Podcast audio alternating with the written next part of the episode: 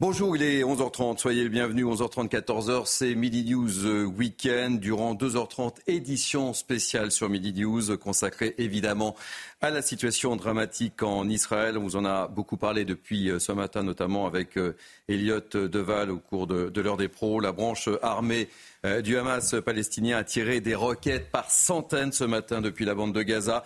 Il y a déjà deux morts et bien sûr, bien sûr, on y reviendra des, des blessés. La branche armée du Hamas a annoncé avoir déclenché l'opération déluge d'Al-Qaqsa contre Israël. Durant cette édition spéciale, les images, évidemment, euh, les témoignages, les analyses avec nos équipes et nos grands témoins, évidemment. Nous sommes ensemble durant 2h30 pour commenter euh, cette actualité avec moi, euh, Naïma Mfadel, essayiste et chargée de mission en politique de, de la ville. Euh, il y aura notre ami Johan Hussay, journaliste politique CNews, évidemment. Ce qui se passe en, en Israël, bonjour Johan, a déclenché un certain nombre de réactions politiques et, et, on verra toutes ces réactions politiques avec vous. Et puis, évidemment, Harold Iman, notre spécialiste des questions internationales. On fera un point complet, évidemment, sur la situation. On vous donnera toutes les informations avec euh, Harold Iman et Isabelle Piboulot. Euh, nous ferons un point très régulier sur ce qui se passe et on va tout de suite commencer avec vous, Isabelle, sur les toutes dernières informations dont vous disposez. Nous sommes en guerre. Le Hamas paiera un prix sans précédent pour sa guerre contre Israël. Déclaration de Benjamin Netanyahou en riposte aux attaques de ce matin. Les troupes israéliennes sont engagées dans des combats au sol en plusieurs endroits autour de la bande de Gaza. Des combattants s'y sont infiltrés à l'aide de parapentes par la mer et par la terre. C'est ce qu'affirme le porte-parole de l'armée israélienne, précisant que plusieurs blessés sont à déplorer. Et il y a des morts, vous l'avez dit Thierry, un élu local israélien a été tué dans un échange de tirs avec des assaillants venus de Gaza.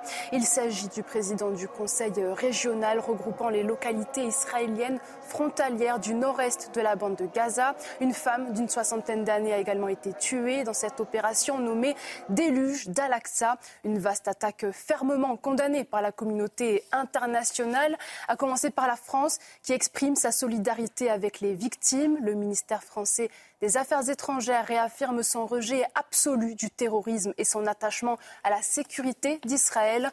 L'Ukraine a également affirmé soutenir Israël dans son droit à se défendre lui-même et son peuple après les attaques du Hamas. Le ministère ukrainien des Affaires étrangères déclare condamner fermement les attaques terroristes en cours, y compris les tirs de roquettes contre la population civile à Jérusalem et Tel Aviv. De son côté, la Russie appelle à la retenue. Nous sommes en contact avec tout le monde maintenant, avec les Israéliens, les Palestiniens et les Arabes, a déclaré le vice-ministre russe des Affaires étrangères. Merci beaucoup, euh, chère Isabelle. On vous retrouve durant cette édition euh, spéciale, évidemment, priorité au direct. On va retrouver immédiatement à Tel Aviv Samantha Rechenstein. Bonjour, Samantha. Racontez-nous un petit peu ce que vous avez vécu, euh, ce que vous avez entendu et quelle est la situation sur place. Racontez-nous surtout, Samantha. Priorité au témoignage. Ok. Euh, il faut savoir déjà que Tel Aviv, euh, elle est la ville la plus protégée d'Israël. Donc les habitants sont plus protégés qu'ailleurs, euh, comme par exemple euh, à la frontière de, Gaza. Ça, c'est évident. Donc moi, depuis ce matin, euh, au réveil, effectivement, j'ai entendu plusieurs sirènes. Et notamment le dôme de fer qui protège, qui détruit les tirs de roquettes. Ça, c'est ce qu'on entend depuis ce matin dans les villes aux alentours de Tel Aviv. Euh, on peut dire que les, habitants de, Tel Aviv sont les plus protégés. On nous a donné effectivement comme indication de ne pas sortir de chez soi, que j'ai fait depuis ce matin. On ne peut pas sortir, il n'y a pas de magasin ouvert, il n'y a pas d'habitants dans la rue, ou du moins très très très peu. Il faut clairement éviter euh, d'aller dans les rues de Tel Aviv. Ça, c'est des indications de sécurité qui sont euh, données à chaque fois qu'il peut y avoir des sirènes. Maintenant, euh, il faut euh, patienter. Dans quel état d'esprit euh, êtes-vous, Samantha? Est-ce qu'il y a eu d'autres alertes depuis ce matin Racontez-nous. Il y a eu une alerte un peu avant 11h, heure locale. Euh, il y a eu de nouveaux... nous, ce qu'on entend, comme je vous l'ai dit, c'est les roquettes qui sont détruites par le dôme de fer. Ce qui est important, c'est qu'il faut euh, continuer à se protéger. Je ne sais pas si vous avez ce type d'informations. En tout cas, ce qui est officiel dans les informations euh, israéliennes, c'est qu'il y a eu, euh, on peut le voir sur les réseaux sociaux, il y a eu un festival de musique dans le sud, non loin de la frontière, où il y a des gens qui sont disparus. Et ça se diffuse énormément dans les réseaux sociaux où il y a des gens qui, diffusent les numéros de, de, personnes qui sont disparues. Et il y a probablement, et j'espère que vous aurez confirmation, qu'il peut y avoir plus de morts que, que prévu. En tout cas, c'est ce que donnent les informations euh, israéliennes. Oui, puisque officiellement, pour le moment, on parle de, de deux morts et, de blessés sans donner de, chiffres exacts, mais selon les informations dont vous disposez, le, bilan serait évidemment plus, lourd. Très délicat avec ça. Je sais qu'il faut faire attention. Je suis tout à fait au courant. Il n'y a pas de problème. Euh, ce que ce qu'il est dit dans les, dans les informations israéliennes sont beaucoup plus graves que ce que vous recevez et il y aurait plus de morts euh, que ce que vous, euh, ce qui, que ce que vous avez vous comme confirmation. Et je sais que c'est pas encore confirmé, mais en tout cas dans les informations israéliennes, ça l'est. Et à l'instant, on me communique le chiffre de 22 morts, euh, Samantha. D'accord. Vous avez exactement ce chiffre est juste. Il y aurait 22 morts, peut-être pas dans un seul et même endroit, mais il y aurait 22 morts israéliens qui ont été euh, sûrement euh, oui, qui ont été tués dans différentes euh, localités de, à la frontière de la bande de Gaza, tout à fait. Dans quel état d'esprit êtes-vous, Samantha? Ça fait combien de temps que vous êtes à, Tel Aviv? Ça fait deux ans que je vis à Tel Aviv et je peux vous dire que c'est l'attaque la plus grave qu'il y a eu.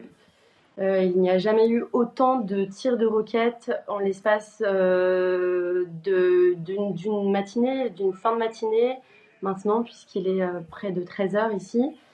Et euh, oui, il y a eu énormément, énormément de tirs de roquettes euh, dans la non loin de la bande de Gaza côté israélien, évidemment. Mais à Tel Aviv, c'est vrai qu'on est beaucoup plus protégé, donc on n'a pas encore un ressenti aussi palpable que les localités de la, de, que, de la bande de Gaza. Vous qui êtes sur place, on ressent pas la même chose. Vous qui êtes sur place depuis deux ans, est-ce que vous vous attendiez euh, à une telle attaque? On sait que de toute façon la situation est toujours très tendue, mais est-ce que sincèrement vous attendiez à une telle attaque? Euh, D'un point de vue personnel, avec non, mais avec ce qui s'est passé récemment d'un point de vue politique, il était possible, euh, il y avait une forte probabilité que ça puisse arriver. Je ne vais pas m'étendre dans la politique, ça ne, me, concerne pas et je n'ai pas mon point de vue à donner. Mais euh, en vue de ce que l'on sait, de ce qui s'est passé récemment, il était possible qu'il y ait une attaque, en tout cas peut-être pas de cette manière-là, avec des assaillants qui sont rentrés euh, au sein même du territoire israélien, au sein même du pays, euh, mais pas à ce niveau-là. Il, y, a, eu, il y a une forte probabilité que ça aurait pu arriver, mais pas de cette manière-là en tout cas. Euh, Samantha, je vous propose de, rester euh, avec nous. J'ai encore quelques petites questions à, vous poser, évidemment. On va retrouver tout de suite notre correspondante permanente à Tel Aviv, Nathalie euh, Sosna-Ophir. bonjour Nathalie, merci pour votre témoignage. On a franchi une étape très clairement ce matin, Nathalie. Racontez-nous. Tout à fait. Et le ton d'ailleurs a été donné hein, il y a quelques minutes par Benjamin Netanyahou. Euh, Israël est en guerre, hein, vient de déclarer le Premier ministre. Euh, il a annoncé avoir ordonné la mobilisation de plusieurs milliers de réservistes. Euh, des événements publics ont été annulés, hein, comme le concert de Bruno Mars, qui devait réunir ce soir 60 000 personnes à Tel Aviv. Il n'y aura pas d'école demain dans un rayon de 80 km euh, depuis la clôture de sécurité. Alors il est 6h30 ce matin, juste pour rappeler les faits, quand le Hamas lance les premières roquettes contre Israël, depuis les tirs sont absolument incessants en direction de la moitié sud du pays et jusqu'à Tel Aviv et Jérusalem, 2200 euh, à l'heure où je vous parle. Alors la majorité interceptée par les batteries du dôme de fer, mais plusieurs d'entre elles ou des débris se sont abattus sur des maisons ou des bâtiments. Il y a un mort et au moins 150 blessés, dont plusieurs grièvement touchés. Alors d'après l'établissement de la défense, ces tirs, tôt ce matin, visaient en fait à couvrir l'infiltration euh, de terroristes du Hamas probablement entre 40 et 50 sur le territoire israélien. Ils ont utilisé des parapentes hein, et des véhicules. Ils sont rentrés dans plusieurs localités et bases militaires proches de la clôture de sécurité. Alors à l'heure actuelle, Sal commence à reprendre un peu à peu le contrôle, mais des terroristes armés opèrent encore dans au moins cette localité. Euh, sur des images filmées par des habitants, on a pu voir des hommes en noir, certains portant le turban vert du Hamas, courir, tirer dans les rues, euh, incendier des maisons pour forcer les occupants à sortir des abris.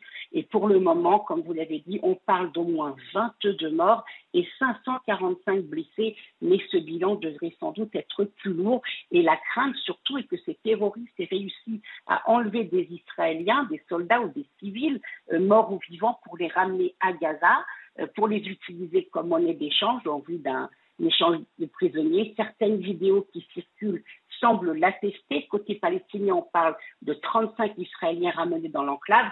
Information bien sûr à prendre avec précaution, mais si c'était le cas, ça serait sans doute contrainte d'entrer dans Gaza et nous serions alors dans une toute autre euh, euh, dimension évidemment. Euh, la défense ne s'attendait absolument pas à une telle offensive, hein, en dépit des tensions à la côté de sécurité ces derniers jours, d'autant qu'Israël avait récemment accordé des facilités à Gaza, notamment l'entrée des dollars qataris en échange du maintien du, du. Ce que l'on peut dire, c'est que personne en Israël ne se souvient d'une attaque d'une telle ampleur ces dernières décennies. De toute évidence, la confrontation devrait durer plusieurs jours, voire plusieurs semaines. La preuve, c'est qu'Israël a déjà donné un nom à l'opération, épée de fer, et ce n'est le cas que pour des opérations euh, d'envergure. Voilà ce que l'on peut dire à l'heure où, je vous parle.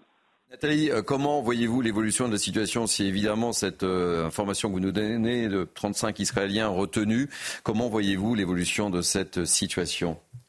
Bah, pour l'instant, ce n'est pas officiel. Hein. Il y a effectivement des vidéos qui ne sont pas confirmées euh, par Israël qui circulent où on voit des, Israéliens, des soldats également, qui sont ramenés sur des, des vannes ou des camions conduits par des, membres du Hamas. Alors évidemment, si c'est le cas, il est évident que, à mon avis, mais de l'avis aussi des, experts, que ça serait contrainte d'entrer dans Gaza. On aurait donc affaire à une opération euh, d'envergure avec euh, euh, des forces qui, vont rentrer par coup de sécurité, et ce sera évidemment une, toute autre dimension. Hein. Donc pour l'instant, on, va voir. Le cabinet de sécurité se réunit dans 20 minutes pour évaluer la situation, prendre des décisions. Le gouvernement se réunit également à 17 heures on devrait en savoir plus d'ici là sur le bilan euh, humain et sur les décisions prises par, euh, par le gouvernement. Merci beaucoup euh, Nathalie Sosna-Ophir. nous sommes en édition spéciale depuis ce matin. On, vous retrouvera évidemment dans le courant de, cette émission pour nous donner les toutes dernières informations. Harold Iman, Nathalie Sosna-Ophir le disait, nous sommes en guerre. Le Hamas paiera un prix sans précédent, a déclaré le Premier ministre israélien Benjamin Netanyahou. On a franchi clairement une étape dans ce conflit. Oui, dans le passé, quand il y a eu une intrusion, et particulièrement la grande intrusion de 2014, euh, Benjamin Netanyahou, un peu contre toute attente, parce qu'il passe pour euh, un dur de droite, euh, n'a pas lancé une opération terrestre sur le sol de Gaza. Il y a eu quelques rapides incursions et c'était tout. maintenant, les appels à faire, à investir complètement Gaza et le mettre sous coupe réglée militaire euh, euh, se, font entendre dans son propre camp. Donc déjà, la réflexion euh, stratégique, elle prend ce tournant, c'est-à-dire en finir avec Gaza pour toujours. Ce qui n'est pas exactement une surprise pour les commandants du Hamas, puisque leur plan de guerre consiste à saupoudrer tout Israël de missiles dans tous les sens, de manière indiscriminée, euh, ils n'ont aucun espoir de renverser l'État d'Israël, mais euh, ils ont réussi à le déstabiliser, à le rendre un, pays insécure pendant quelques jours et, commettre euh, l'irréparable, c'est-à-dire pénétrer dans toute une zone et défier la police et l'armée. Donc pour Benjamin Netanyahu, c'est sans doute un des moments les plus cruciaux de sa carrière en ce qui concerne le dossier de la sécurité. Merci euh, beaucoup euh, Harold Iman. Alors que l'information vient de tomber, Emmanuel Macron condamne fermement les attaques terroristes du Hamas contre Israël. Yohann Usaï, euh, vous êtes notre journaliste politique et depuis ce matin déjà, un certain nombre de réactions ont vu le jour. Oui, réaction d'Emmanuel Macron, vous l'avez dit il y a quelques minutes, qui condamne euh, fermement ces attaques contre euh, Israël. Peu avant, le, Quai d'Orsay s'était exprimé, allant évidemment dans le même sens, soutien total à euh, Israël. Des réactions un peu partout en, Europe, évidemment. Londres qui condamne sans équivoque les horribles attaques du Hamas contre des civils israéliens. Même réaction du côté de l'Espagne, qui se dit choquée par la violence aveugle des attaques contre Israël. parmi les premiers à réagir ce matin, Berlin, la chancellerie allemande, qui estime qu'il Israël a évidemment toute la solidarité du gouvernement euh, allemand. Excusez-moi. Et euh, Israël qui a le droit de se défendre contre euh, le terrorisme. Cette phrase, elle est importante. Qu'est-ce que ça signifie? Ça veut dire qu'on, ça veut signifie qu'on considère à Berlin qu'évidemment la riposte israélienne va engendrer des morts du côté de, mmh. de, Gaza, mais que ces morts, eh bien, ce ne sera pas le fait des Israéliens, mais les responsables, ce seront bien les terroristes islamistes palestiniens qui, en premier, ont déclenché cette guerre. Donc cette phrase euh, de la chancellerie allemande, elle est extrêmement importante. Je la répète, Israël a le droit de se défendre contre le terrorisme terrorisme et puis euh, l'Union européenne euh, via M. Borrell qui réagit euh, également et qui exprime sa solidarité avec Israël. Merci Johan. Et on vous retrouve évidemment tout euh, au long de, cette émission. Alors que je salue euh, Valérie Lecable qui nous a rejoint, chroniqueuse politique. Soyez là. La bienvenue euh, Valérie Lecable pour commenter cette actualité très lourde dans ce samedi. priorité évidemment aux témoignages, des témoignages, des reportages évidemment et des analyses durant cette émission spéciale. Et on va retrouver tout de suite, on va retrouver tout de suite Pierre Reyov qui est reporter franco-israélien. Pierre Reyov, bonjour. Merci d'avoir accepté de témoigner dans Mini News The Weekend. Racontez-nous un petit peu comment les choses se sont passées ce matin et comment vous les avez vécues, Pierre. Bien écoutez, d'abord je suis ravi d'être avec vous. Euh, j'ai été réveillé ce matin à 6h30 par euh, des sirènes, euh, ensuite des bombes, certainement des, des, roquettes israéliennes, pardon, des roquettes du Hamas qui ont été détruites par les roquettes de, dôme de fer de, de l'armée israélienne. Euh, on a ici, je suis à 40 km à peu près au nord de Gaza, donc on a pris, je pense, aux alentours de chez moi, dans une centaine de, roquettes. Mais euh, la population israélienne a l'habitude des roquettes du Hamas, ce dont on a beaucoup moins l'habitude, ce qui est vraiment très très dangereux en ce moment, c'est l'infiltration des terroristes du Hamas qui euh, se sont euh, infiltrés dans des villages, dans des kibbutz, qui essayent de tuer le plus grand nombre possible de, civils. Ils ont déjà kidnappé une vieille dame, euh, ils, ont kidnappé, ils ont kidnappé plusieurs personnes, on ne sait pas encore qui exactement, mais les images reviennent de l'intérieur de Gaza, puisque les réseaux sociaux gazaouites euh, se régalent de ces images d'Israéliens, de, de, de, malheureux Israéliens qui ont été kidnappés ou tués.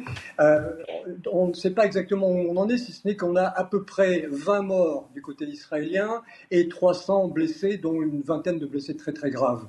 Euh, la situation évidemment, euh, a été hors de tout contrôle toute la matinée, mais Israël s'est ressaisi et je pense que la deuxième phase va commencer dès cet après-midi avec, comme le disait votre intervenant quelques, quelques minutes, la possibilité pour Israël de frapper, de frapper très très fort à l'intérieur de Gaza.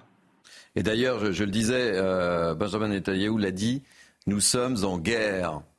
Oui.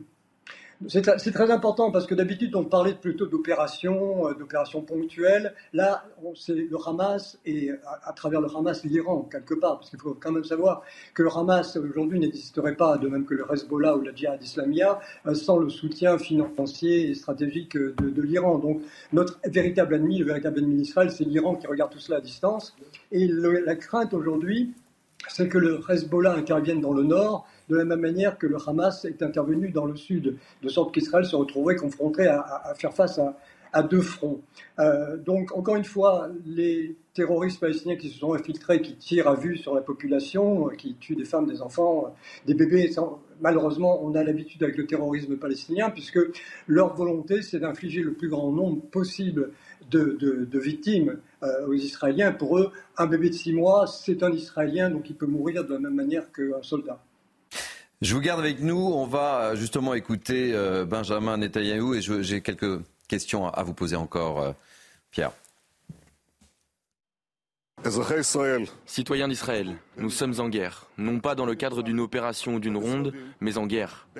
Ce matin, le Hamas a lancé une attaque surprise meurtrière contre l'État d'Israël et ses citoyens. Nous sommes dans cette situation depuis les premières heures de la matinée. J'ai convoqué les chefs de services de sécurité et j'ai ordonné avant tout de nettoyer les localités qui ont été infiltrées par des terroristes. Cette opération est actuellement en cours. En premier lieu, j'ai ordonné une vaste mobilisation des réservistes et que nous ripostions avec une ampleur que l'ennemi n'a jamais connue. L'ennemi payera un prix sans précédent. En attendant, j'appelle les citoyens d'Israël à se conformer strictement aux directives de l'armée et au commandement du front intérieur. Nous sommes en guerre et nous la gagnerons. Pierre, vous êtes un, fin observateur de, cette situation. Comment voyez-vous l'évolution de, euh, ce qui s'est passé ce matin? Moi, ce qui m'inquiète, c'est malheureusement la réaction de l'opinion internationale. Parce que ce que nous vivons aujourd'hui, nous l'avons vécu de différentes manières plus d'une fois. Depuis que je suis en Israël, je suis parti vivre en Israël il y, a il y a 13 ans à peu près, j'ai déjà vécu euh, quatre guerres. il y en a eu beaucoup d'autres euh, avant, des guerres euh, avec des pays arabes et des guerres avec euh, les Palestiniens.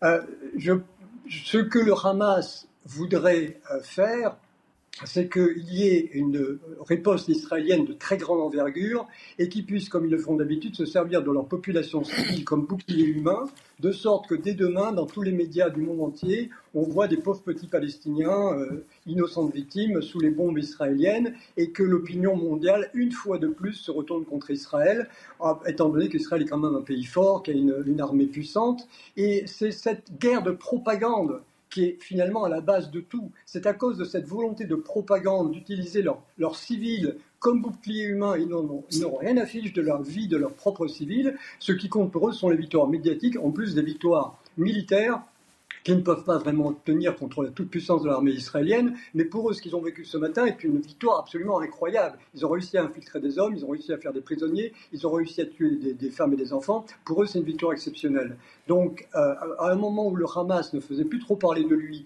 et avait besoin d'argent, parce qu'il faut savoir quand même que l'Israël est en train de faire la paix avec l'Arabie saoudite. Il est capital, fondamental pour le Hamas et, d'autres organisations palestiniennes que cette paix avec l'Arabie saoudite ne se fasse pas. Or, le meilleur moyen pour la bloquer, c'est de provoquer une guerre, comme c'est le cas, et d'avoir enfin pour eux des images de petits-enfants palestiniens tués par Israël, de sorte que la population arabe empêche l'Arabie saoudite de faire la, de faire la paix avec Israël. C'est ça le but. Je vous garde avec nous, euh, Pierre Eov, euh, et on poursuit euh, cette édition spéciale. Valérie Lecable, une, une réaction sur ce qui se passe depuis ce matin. C'est très intéressant le témoignage qu'on vient d'avoir à, plusieurs titres. D'abord pour Benjamin Netanyahu, ce qui est en train de se jouer en ce moment est considérable parce qu'on se souvient qu'il y a 50 ans, pendant hmm. la guerre du Kippour, puisqu'on parle de guerre du qui pour deux déjà. Euh, aujourd'hui, euh, Israël avait mis extrêmement longtemps à réagir et qu'il y avait eu vraiment un doute euh, et, et, donc les Égyptiens et Syriens avaient pu avancer pendant longtemps. La guerre avait duré 40 jours. Donc d'abord, Netanyahou doit prouver qu'il peut réagir rapidement, que le pays est prêt. Ça fait déjà depuis l'été dernier qu'il y avait ces interrogations, ces menaces sur Israël et montrer qu'il est prêt. La deuxième chose, c'est que les réservistes, vous le savez, euh, avait été euh, un petit peu, on avait parlé de grève des réservistes, hein. il y avait eu la contestation de la politique du Premier ministre israélien.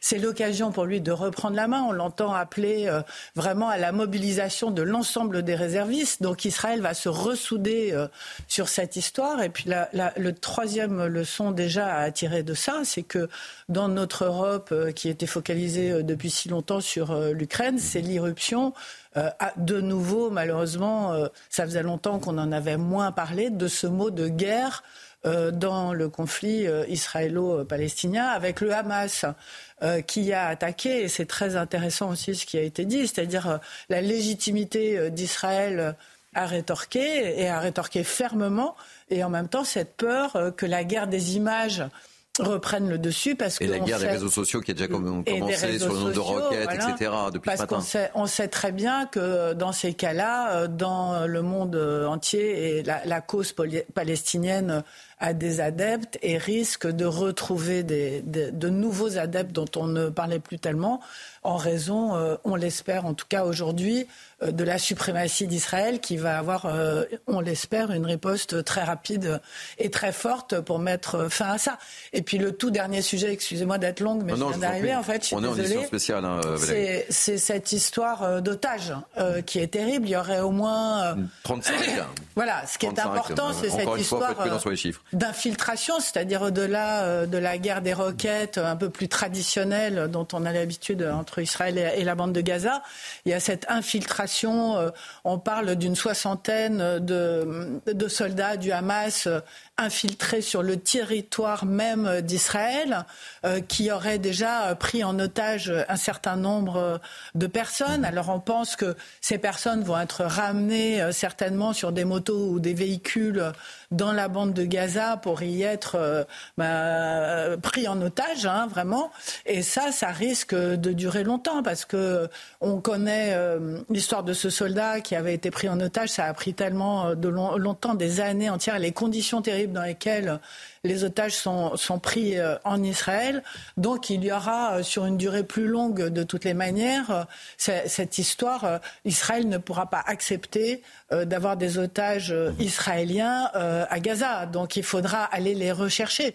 Et s'ils sont nombreux, ce qui risque malheureusement d'être le cas, étant donné la force de déploiement du Hamas depuis ce matin, ça, risque de, ça risque de durer longtemps. D'abord, n'en doutons pas. Il est évident que la réponse des Israéliens sera une réponse très ferme, très forte et vraisemblablement sans précédent. Mais n'en doutons pas non plus. Les terroristes islamistes du Hamas n'ont que faire de la vie des Gazaouis. Parce qu'effectivement, il y aura des civils tués dans la bande de Gaza. Mais il faut dire les choses clairement. Les terroristes du Hamas espèrent qu'il y ait le plus de civils possible tués dans la bande de Gaza. Ça n'est pas pour rien qu'ils stockent leurs munitions près des hôpitaux, près des écoles. C'est précisément pour qu'il y ait le plus de civils tués lorsque euh, ces cachettes d'armement seront bombardés par les Israéliens.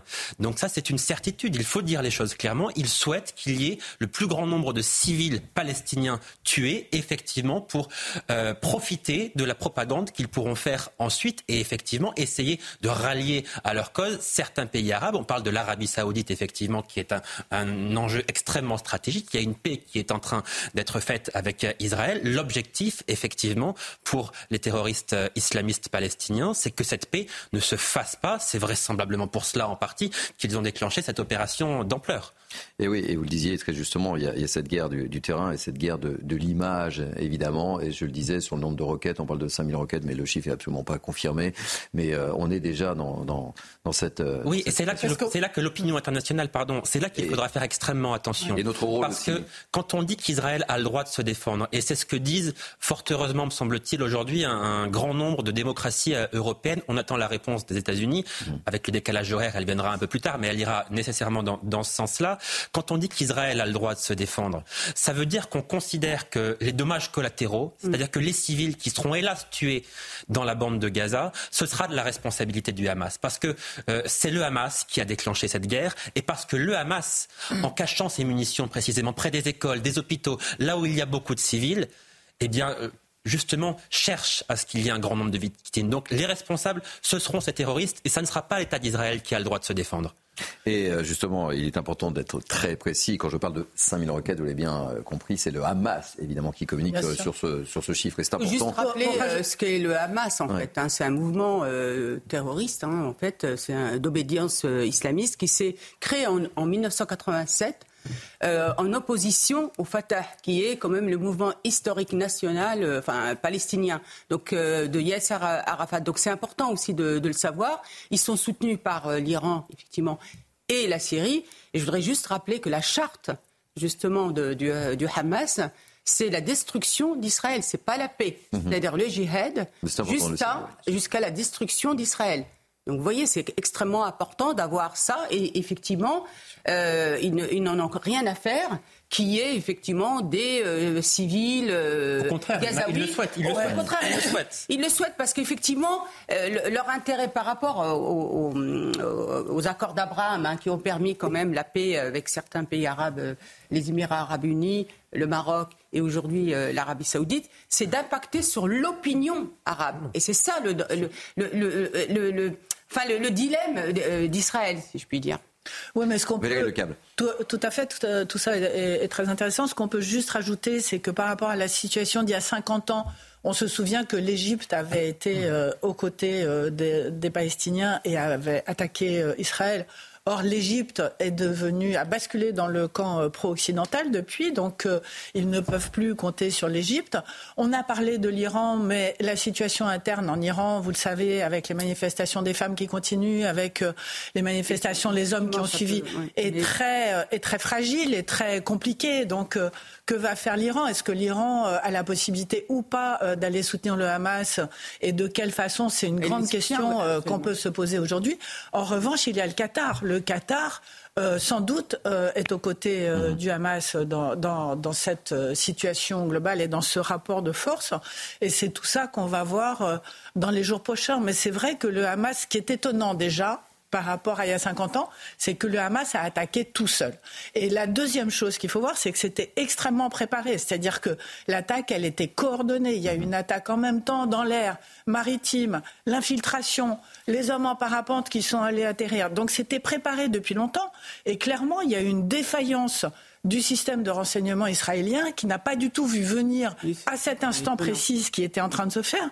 Donc est-ce qu'ils ont préparé tout ça tout seul avec quel soutien logistique euh, derrière? C'est ça les questions qu'on est déjà en train de se poser maintenant. Merci beaucoup. Je vais remercier euh, Pierre Réhoff, qui est reporter franco-israélien, qu'on retrouvera peut-être dans le courant de, cette émission. Nous sommes en édition spéciale depuis 30 euh, minutes, évidemment, sur CNews, avec évidemment cette branche armée du Hamas palestinien qui a tiré des requêtes par centaines ce matin depuis la bande de Gaza.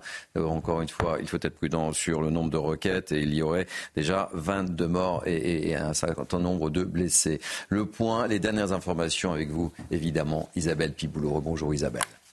Nous sommes en guerre et nous allons gagner, a déclaré le Premier ministre israélien dans une vidéo postée sur le réseau social X. Pour Benjamin Netanyahou, il ne s'agit pas d'une simple opération. L'ennemi paiera un prix sans précédent après le déclenchement de cette offensive militaire surprise du Hamas depuis la bande de Gaza. Emmanuel Macron s'est également exprimé sur le réseau social. Je condamne fermement les attaques terroristes qui frappent actuellement Israël. J'exprime ma pleine solidarité avec les victimes leurs familles et leurs proches, a déclaré le président français. Les attaques de ce matin continuent d'indigner la communauté internationale. Parmi les dernières réactions en date, celle de l'Espagne. Le ministre espagnol des Affaires étrangères déclare être choqué par cette violence aveugle. Et plus largement, l'Union européenne a condamné sans équivoque les attaques du Hamas contre Israël. Il s'agit de terrorisme dans sa forme la plus méprisable. Israël a le droit de se défendre contre des attaques aussi odieuses a déclaré la présidente de la Commission européenne, Ursula von der Leyen. Pardon. Merci beaucoup, euh, chère Isabelle. Donc, édition spéciale dans le cadre de Mini News Weekend avec moi pour commenter cette actualité très lourde. Naïma M. Fadel, euh, Valérie Lecable, Harold Iman, évidemment, et Johan Hussay, journaliste politique.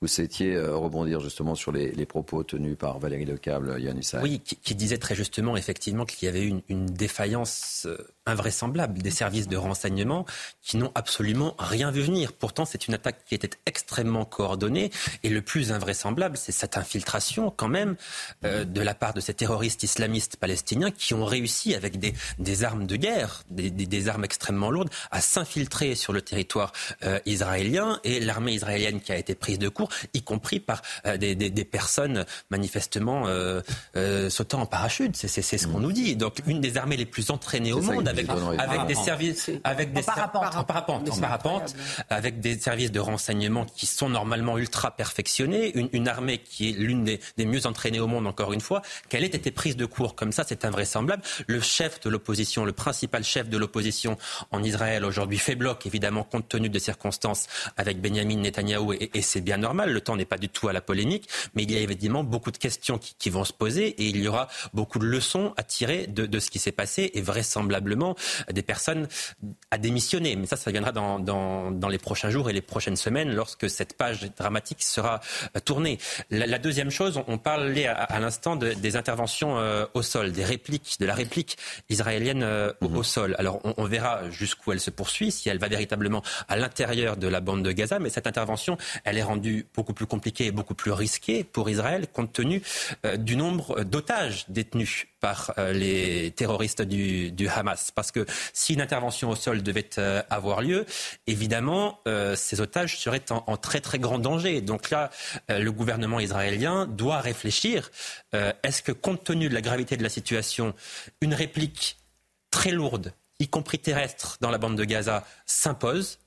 Quitte à ce que ces otages soient hélas exécutés, ou est-ce qu'il faut prendre le temps de la réflexion pour éventuellement espérer aller récupérer ces otages? Ça, c'est ce qui doit se passer en ce moment dans la tête de Benjamin Netanyahou, et c'est un dilemme extrêmement compliqué à, résoudre. Mais euh, oui, le câble. avec les, les images qu'on a déjà vues ce matin, il se tire, il euh, y, a, y, a des balles tirées à, à bout portant ouais. euh, dans les rues euh, des villes euh, d'Israël. Donc, je pense que ce type de dilemme, effectivement, qui pourrait avoir du sens, risque malheureusement de passer un petit peu au deuxième plan, parce que, je le pense aussi.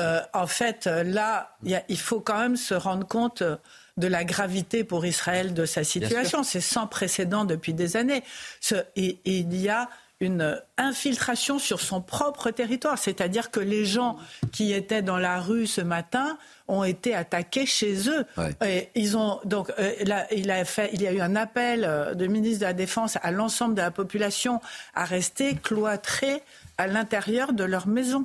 Euh, les réservistes, il faut savoir que les réservistes en Israël pour la plupart, ont le droit d'avoir des armes chez eux, justement pour pouvoir se mobiliser très rapidement, puisque Israël est en état d'alerte, voire de guerre euh, permanente. Ils sont en train euh, maintenant de sortir de chez eux. Ce mot de guerre qui a été employé n'est pas euh, un mot, c'est un mot qui a vraiment du sens. Du sens, en fait. évidemment. Et je ne crois pas, euh, connaissant Israël et, et le, la force, la puissance de de cet attachement à cet État. Il faut, il faut refaire la carte, hein, qui est complètement, qui est petit, qui est cerné euh, de partout par des ennemis potentiels, etc. Euh, je ne les vois pas faire des demi-mesures alors qu'ils sont menacés sur leur propre sol, ce qui est une fois de plus sans précédent depuis des, des dizaines d'années, depuis 1973, il y a 50 ans. Harold, euh, on, le dit, c'est la pire intrusion sur le territoire israélien de, l'histoire, je dirais, euh, euh, récente. Oui, donc il faut, comme disait Valérie, remonter à 50 ans à la guerre de Kippour en, en 1973. Mais cette guerre-là était une guerre classique, avec des chars et des avions et de l'infanterie et de, des canonnades. Mais il, il n'y a pas cela aujourd'hui. Aujourd'hui, c'est la guerre d'un groupe terroriste euh, avec ses milices et politiques, hein, parce qu'il contrôle politiquement euh, le, territoire de Gaza, à, la suite d'une élection même, qui n'a pas voulu renouveler. Mais, euh, et, la dimension est peut-être encore plus angoissante, parce que euh, l'ennemi, euh, on sait où il est, il est sur un, une zone qui fait trois fois la taille de Paris intramuros. C'est ça, Gaza? Euh, 360 km, c'est trois fois et demi Paris. Donc, euh, cette intrusion veut dire que même si on mure euh, Gaza de l'extérieur, ça ne suffit pas. Ils peuvent prendre les airs, ils peuvent encore creuser, ils peuvent encore passer à certains endroits euh, de la barrière, parce que ce n'est pas la muraille de Chine avec un guet tous les 10 mètres. Donc, il va falloir en venir à ce genre euh, de solution, c'est-à-dire que quelque chose de très petit mobilise énormément de ressources euh, la guerre de 73, ça c'était franc et massif. Hein. Ils ont commencé à perdre, puis ils ont complètement gagné par la suite. Mm. Ils sont arrivés à 20 km de Damas et ils ont encerclé toute l'armée égyptienne à l'intérieur de l'Égypte. On n'a pas ce dénouement. Le dénouement va être sale. On ne va pas avoir la paix des braves. Il n'y aura pas d'échange, de salut entre des officiers proprement habillés et, une espèce de, de je dirais, d'amnistie euh, militaire parce que les, les soldats israéliens et, égyptiens ne se détestaient pas et ne se sont pas fait d'atrocités mhm. en 1973. On est dans autre chose maintenant qui est beaucoup plus humainement repoussant. Justement pour aller. Et là, on va, on va, aller dans une escalade, hein, indiscutablement. Oui, bah, l'escalade, c'est euh, les, missiles vont continuer à pleuvoir et donc les ripostes vont se calculer de plus en plus terribles et, en quelque sorte, le Hamas euh, a, utilisé sa propre destruction partielle comme, euh, je ne sais pas, comme plan de guerre. Mmh. Je vous ai dit, priorité euh, évidemment au témoignage euh, dans cette euh, émission spéciale. On va retrouver tout de suite Pascal Petrel, qui est avocat franco-israélien. vous êtes à, Tel Aviv. Bonjour Pascal Petrel. Racontez-nous un petit peu comment vous avez vécu les choses ce matin.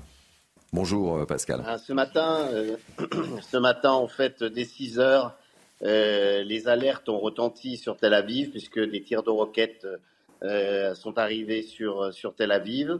Euh, donc immédiatement, bien sûr, en tant qu'Israélien, on, on, prend toute disposition pour parce qu'on a des abris euh, euh, qu'il faut effectivement ouvrir et on met immédiatement euh, les informations en route.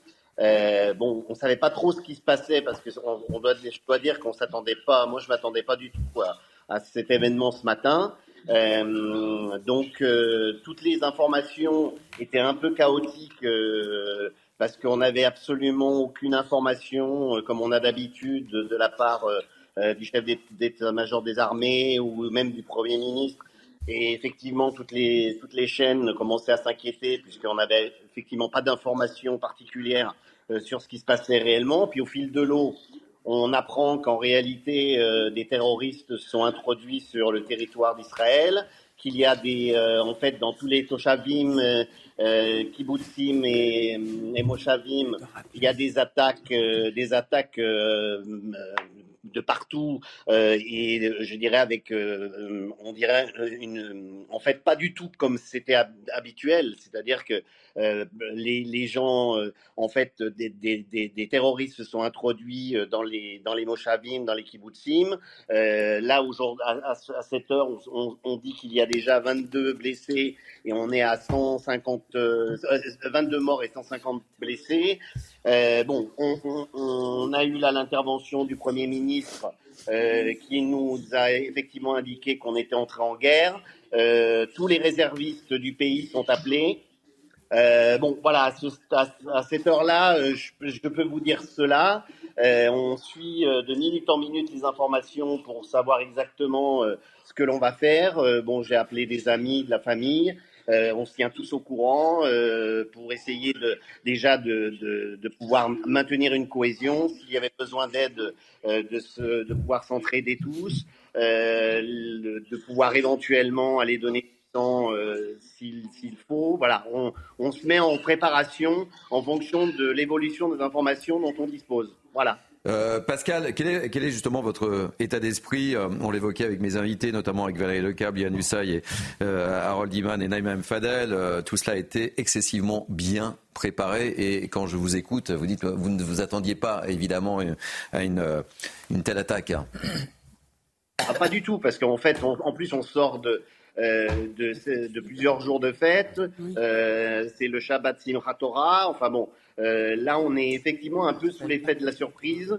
Euh, bon, on va essayer de, euh, rester optimiste parce que en Israël, on a au moins cette capacité de résilience habituelle. mais c'est vrai qu'il y a quand même un, peu d'angoisse et d'inquiétude, d'autant plus que c'est la première fois qu'il y a une, on va dire une telle situation où en, en, peu d'heures, on rappelle tous les réservistes. Donc ça démontre quand même que la situation apparaît assez critique et grave.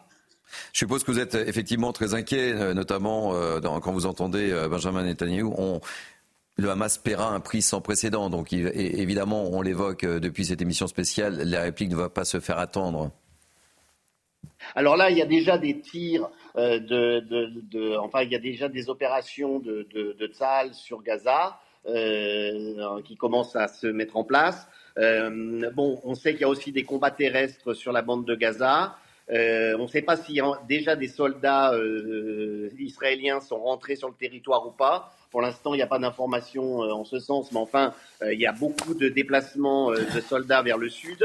voilà ce que je peux vous dire à cette heure-là de, la situation. Mais effectivement, je pense qu'on se dirige vers, vers quelque chose d'un peu plus musclé que d'habitude. C'est mon sentiment, en tout cas.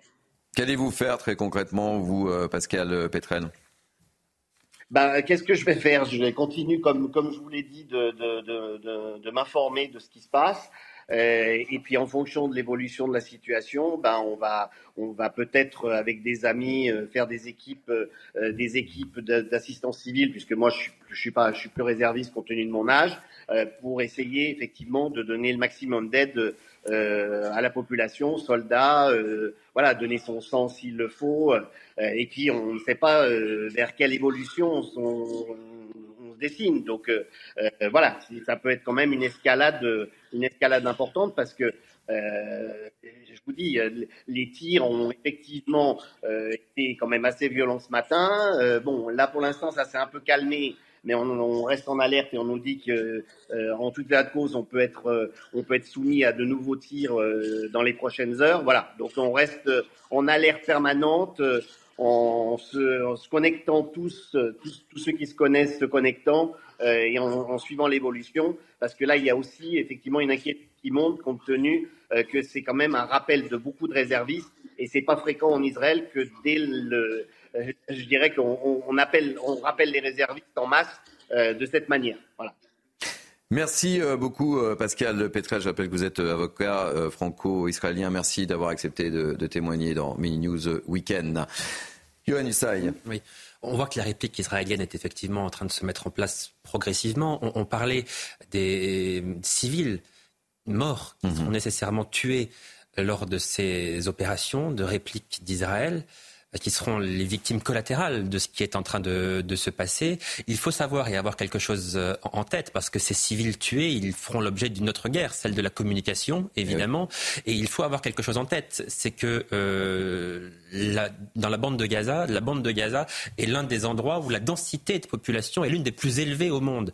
Donc nécessairement, quand vous répliquez, quand euh, une bombe, un missile s'abat euh, sur Gaza, évidemment, ça fait beaucoup de victimes parce qu'il y a beaucoup d'habitants dans un, même endroit, si vous voulez, la densité de population est telle que nécessairement ces frappes, elles font obligatoirement des, des, victimes. Donc ça entre, ça aussi, en ligne de compte, sans compter ce que je vous disais tout à l'heure, effectivement, que les terroristes du Hamas positionnent leur stock de missiles et d'armement à des endroits stratégiques parce qu'ils savent que ce seront les principales cibles, les cibles prioritaires de Tsahal. Tsahal va chercher à aller détruire ces stocks de munitions et ces stocks d'armes qui sont positionnés près de lieux stratégiques pour le Hamas, c'est-à-dire les écoles, les hôpitaux, là où il y a en général des enfants, pour effectivement pouvoir utiliser ces victimes et faire leur propagande. Pour rejoindre ce que vient de dire euh, Johan, c'est vrai que est-ce que l'Israël finalement aura le choix? Parce que là, euh, Sahel justement confirme que tous les villages du sud d'Israël sont sous contrôle de Hamas, mhm. avec effectivement, ils passent de maison en maison, ils brûlent, ils tuent. Donc effectivement, c'est ça, le, comme vous disiez tout à l'heure, Johan, le dilemme d'Israël. C'est qu'aujourd'hui, est-ce qu'il est prêt effectivement à rentrer d'une manière beaucoup plus offensive parce qu'il n'a pas le choix et, au risque. Je crois qu'il n'a pas le choix précisément. Mm. Ce qui, est, le câble. ce qui est passionnant, je trouve, dans le témoignage euh, qu'on vient d'entendre aussi, c'est à quel point euh, le Hamas a préparé minutieusement chaque détail, en fait. C'est-à-dire qu'effectivement, on est jour de Shabbat, euh, c'est la fin des fêtes religieuses qui se sont étendues sur une certaine période. Les gens étaient complètement détendus, personne n'était sur le qui-vive. On est très symboliquement 50 ans, quasiment jour pour jour, après la guerre du Kippour, qui était le 6 octobre, on est le 7 octobre. C'est-à-dire qu'on a l'impression que absolument tous les éléments ont été. On a l'impression qu'il y a une force politique, euh, un cerveau qui a organisé tout ça pour frapper les esprits, pour frapper le monde et pour dire euh, nous, euh, Palestiniens terroristes, on est revenus et il faut recommencer à compter sur nous. C'est vrai, je le, je le, disais tout à l'heure, mais ça fait des mois et des mois, 18 mois maintenant, qu'on ne parle que de la Russie, de l'Ukraine ce conflit israélo-palestinien dans lequel on a tous été élevés, parce mhm. qu'on en a tous parlé, était sorti de nos mémoires. Et c'est un peu comme si Enfin, je parle mm. du, français moyen, hein, pas pour les spécialistes, mais pour les français moyens. Et, c'est un peu comme si le Hamas, c'était le grand retour, en fait, sur la scène politique internationale. Il y, a, il y a eu cinq jours au mois de mai, mais qui n'ont pas donné euh, tellement d'inquiétude. Et là, ce qui est frappant euh, dans, dans, ce que disait votre correspondant, c'est que ce pays, euh, Israël, qui est tellement résilient, il dit, et qui est tellement sur le pied de guerre en permanence, il dit, mais pour que tous les réservistes soient mobilisés tout de suite, c'est que c'est grave, quoi. Même lui, il est inquiet, en fait. On le sent. On le sent, on le perçoit évidemment.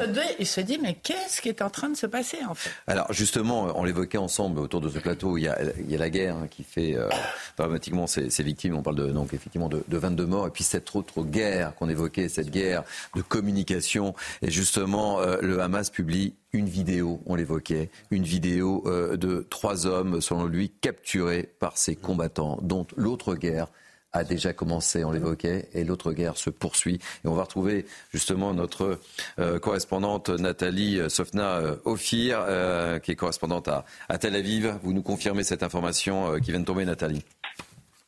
Oui, tout à fait. Alors, en effet, le, enfin, le bilan hein, donné officiellement par Israël fait état d'au moins 22 morts 545 euh, blessés, euh, dont certains dans un état grave, voire très grave, mais ce bilan devrait euh, être bien plus lourd malheureusement. Et dans une des maisons, en ce moment, dans une des localités hein, du sud dans laquelle se sont infiltrés ce matin des terroristes du Hamas, des terroristes retiennent une famille avec des enfants avec lesquels l'armée a engagé des, pourparlers. Alors la crainte, bien sûr, c'est que ces terroristes aient réussi à enlever hein, des Israéliens, soldats ou civils, morts ou vivants, pour les ramener à Gaza et afin de les utiliser dans le cadre d'un éventuel échange de prisonniers. Il y a certaines vidéos qui circulent qui semblent l'attester. Côté palestinien, on parle à présent, là, il y a quelques minutes, de 53 Israéliens ramenés dans l'enclave. Alors à prendre bien sûr avec beaucoup de prudence, mais si c'était le cas, alors il est évident que ça serait euh, sans doute contrainte à entrer à pied dans Gaza et nous serons alors dans une autre euh, une autre, toute autre dimension. Alors la défense ne s'attendait pas à cette double offensive, hein, en dépit des tensions à la côte de sécurité ces derniers jours, euh, d'autant plus qu'Israël, on le sait, avait récemment accordé des facilités à Gaza, l'entrée des dollars qataris en échange du maintien du calme. Personne ici ne se souvient d'une attaque d'une telle ampleur euh, ces dernières décennies.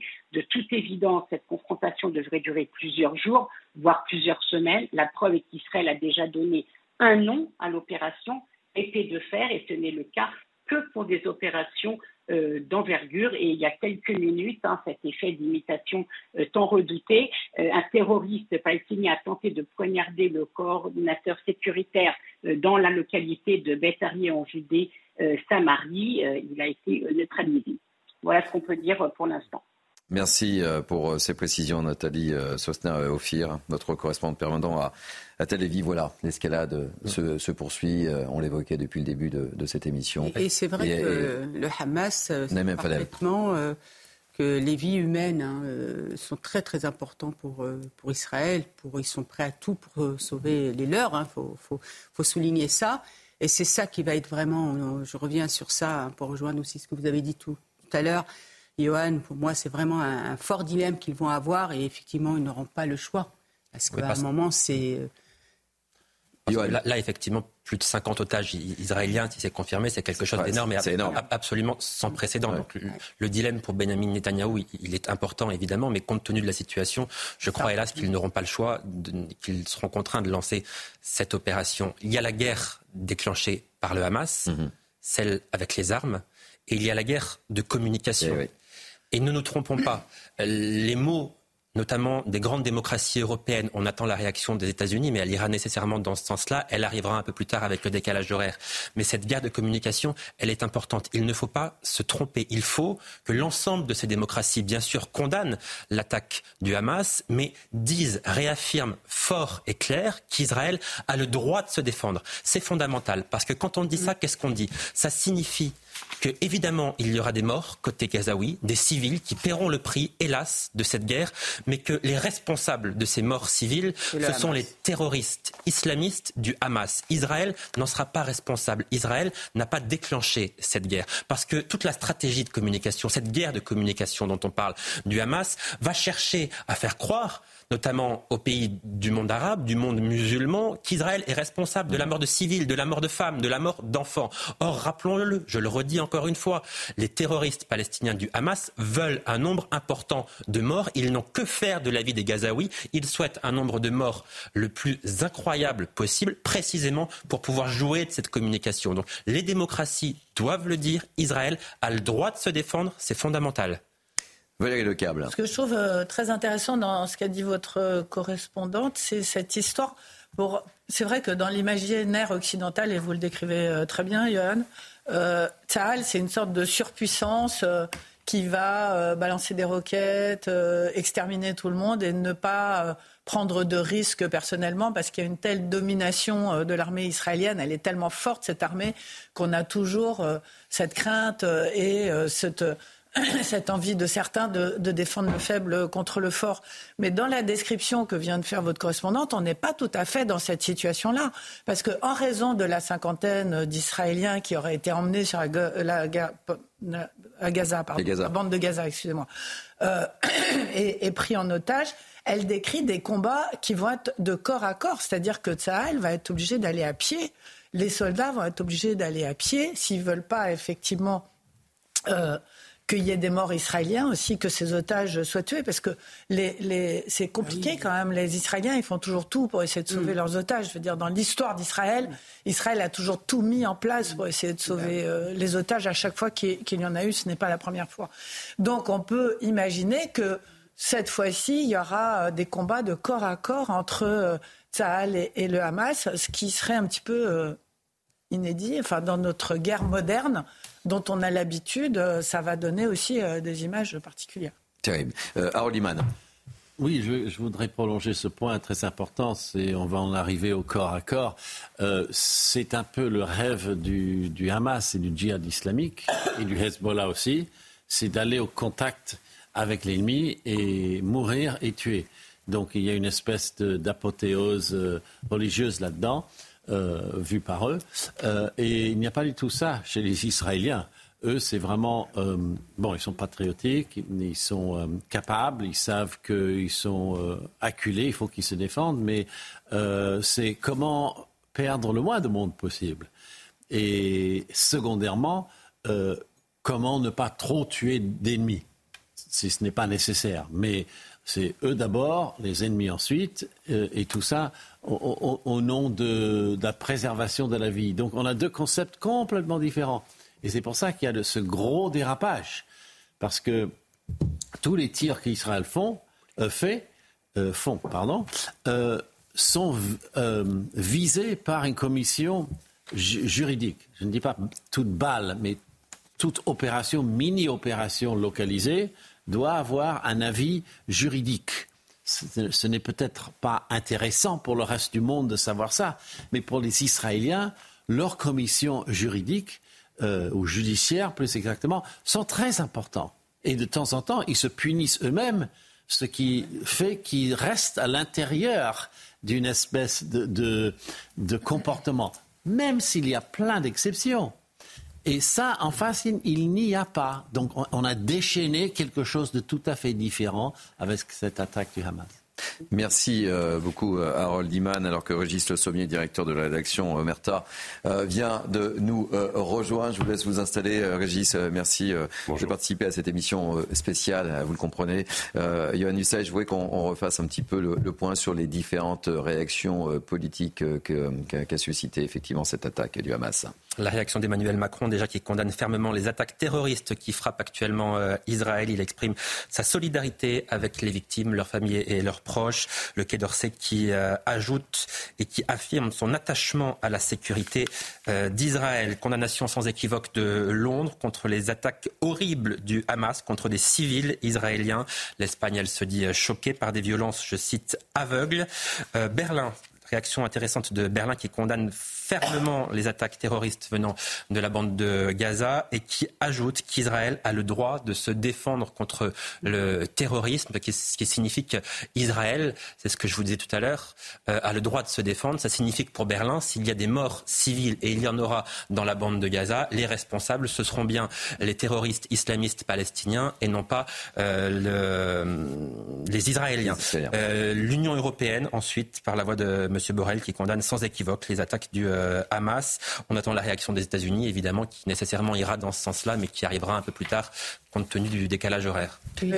Euh, juste euh, priorité également à l'information et la confirmation de, ce qu'on, du, nombre de, victimes. Une dépêche AFP, 22 personnes tuées par balle en Israël, là, selon le secours israélien. Valérie Lecab. Non, juste une remarque, c'est que les réactions que vient de nous livrer Johan sont toutes du monde occidental démocratique. On n'a absolument aucune réaction d'aucun pays arabe euh, pour l'instant. Et donc. Euh, l'Égypte a dit un petit quelque chose. Pardon. Pardon? L'Égypte. L'Égypte, alors? Oui, et Elle, encourage à la retenue. Et, la Turquie aussi encourage à la retenue. Donc ils, sont très décalés dans leur message. Euh, ils, renvoient tout le monde, les deux, les deux parties, dos à dos.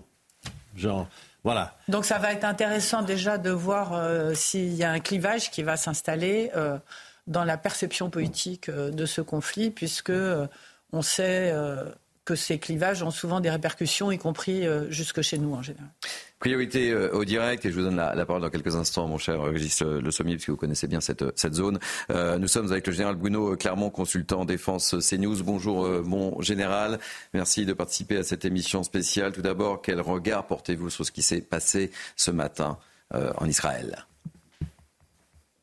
Ce, à quoi on assiste, c'est la, plus violente euh, portée euh, euh, sur l'État d'Israël.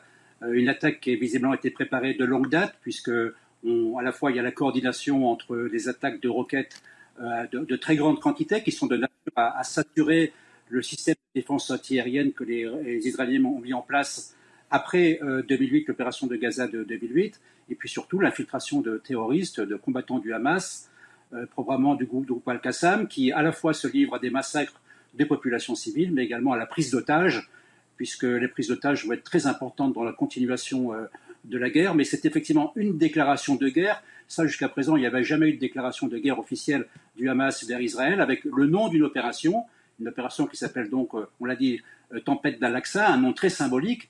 Mais il faut quand même rappeler qu'il ne s'agit pas d'une opération militaire, il s'agit d'une opération terroriste l'ensemble des roquettes et des missiles sont tirés sur la population d'Israël et les groupes terroristes qui ont pénétré à l'intérieur de l'État d'Israël euh, tuent des civils et prennent des civils en otage. Donc c'est une opération terroriste de grande ampleur à laquelle on n'était pas habitué, Israël n'était pas habitué, et la communication, puisque c'était évoqué dans votre émission, là j'ai sous les yeux de Tsahal qui vient de sortir en arabe, la communication de Tsahal c'est la suivante.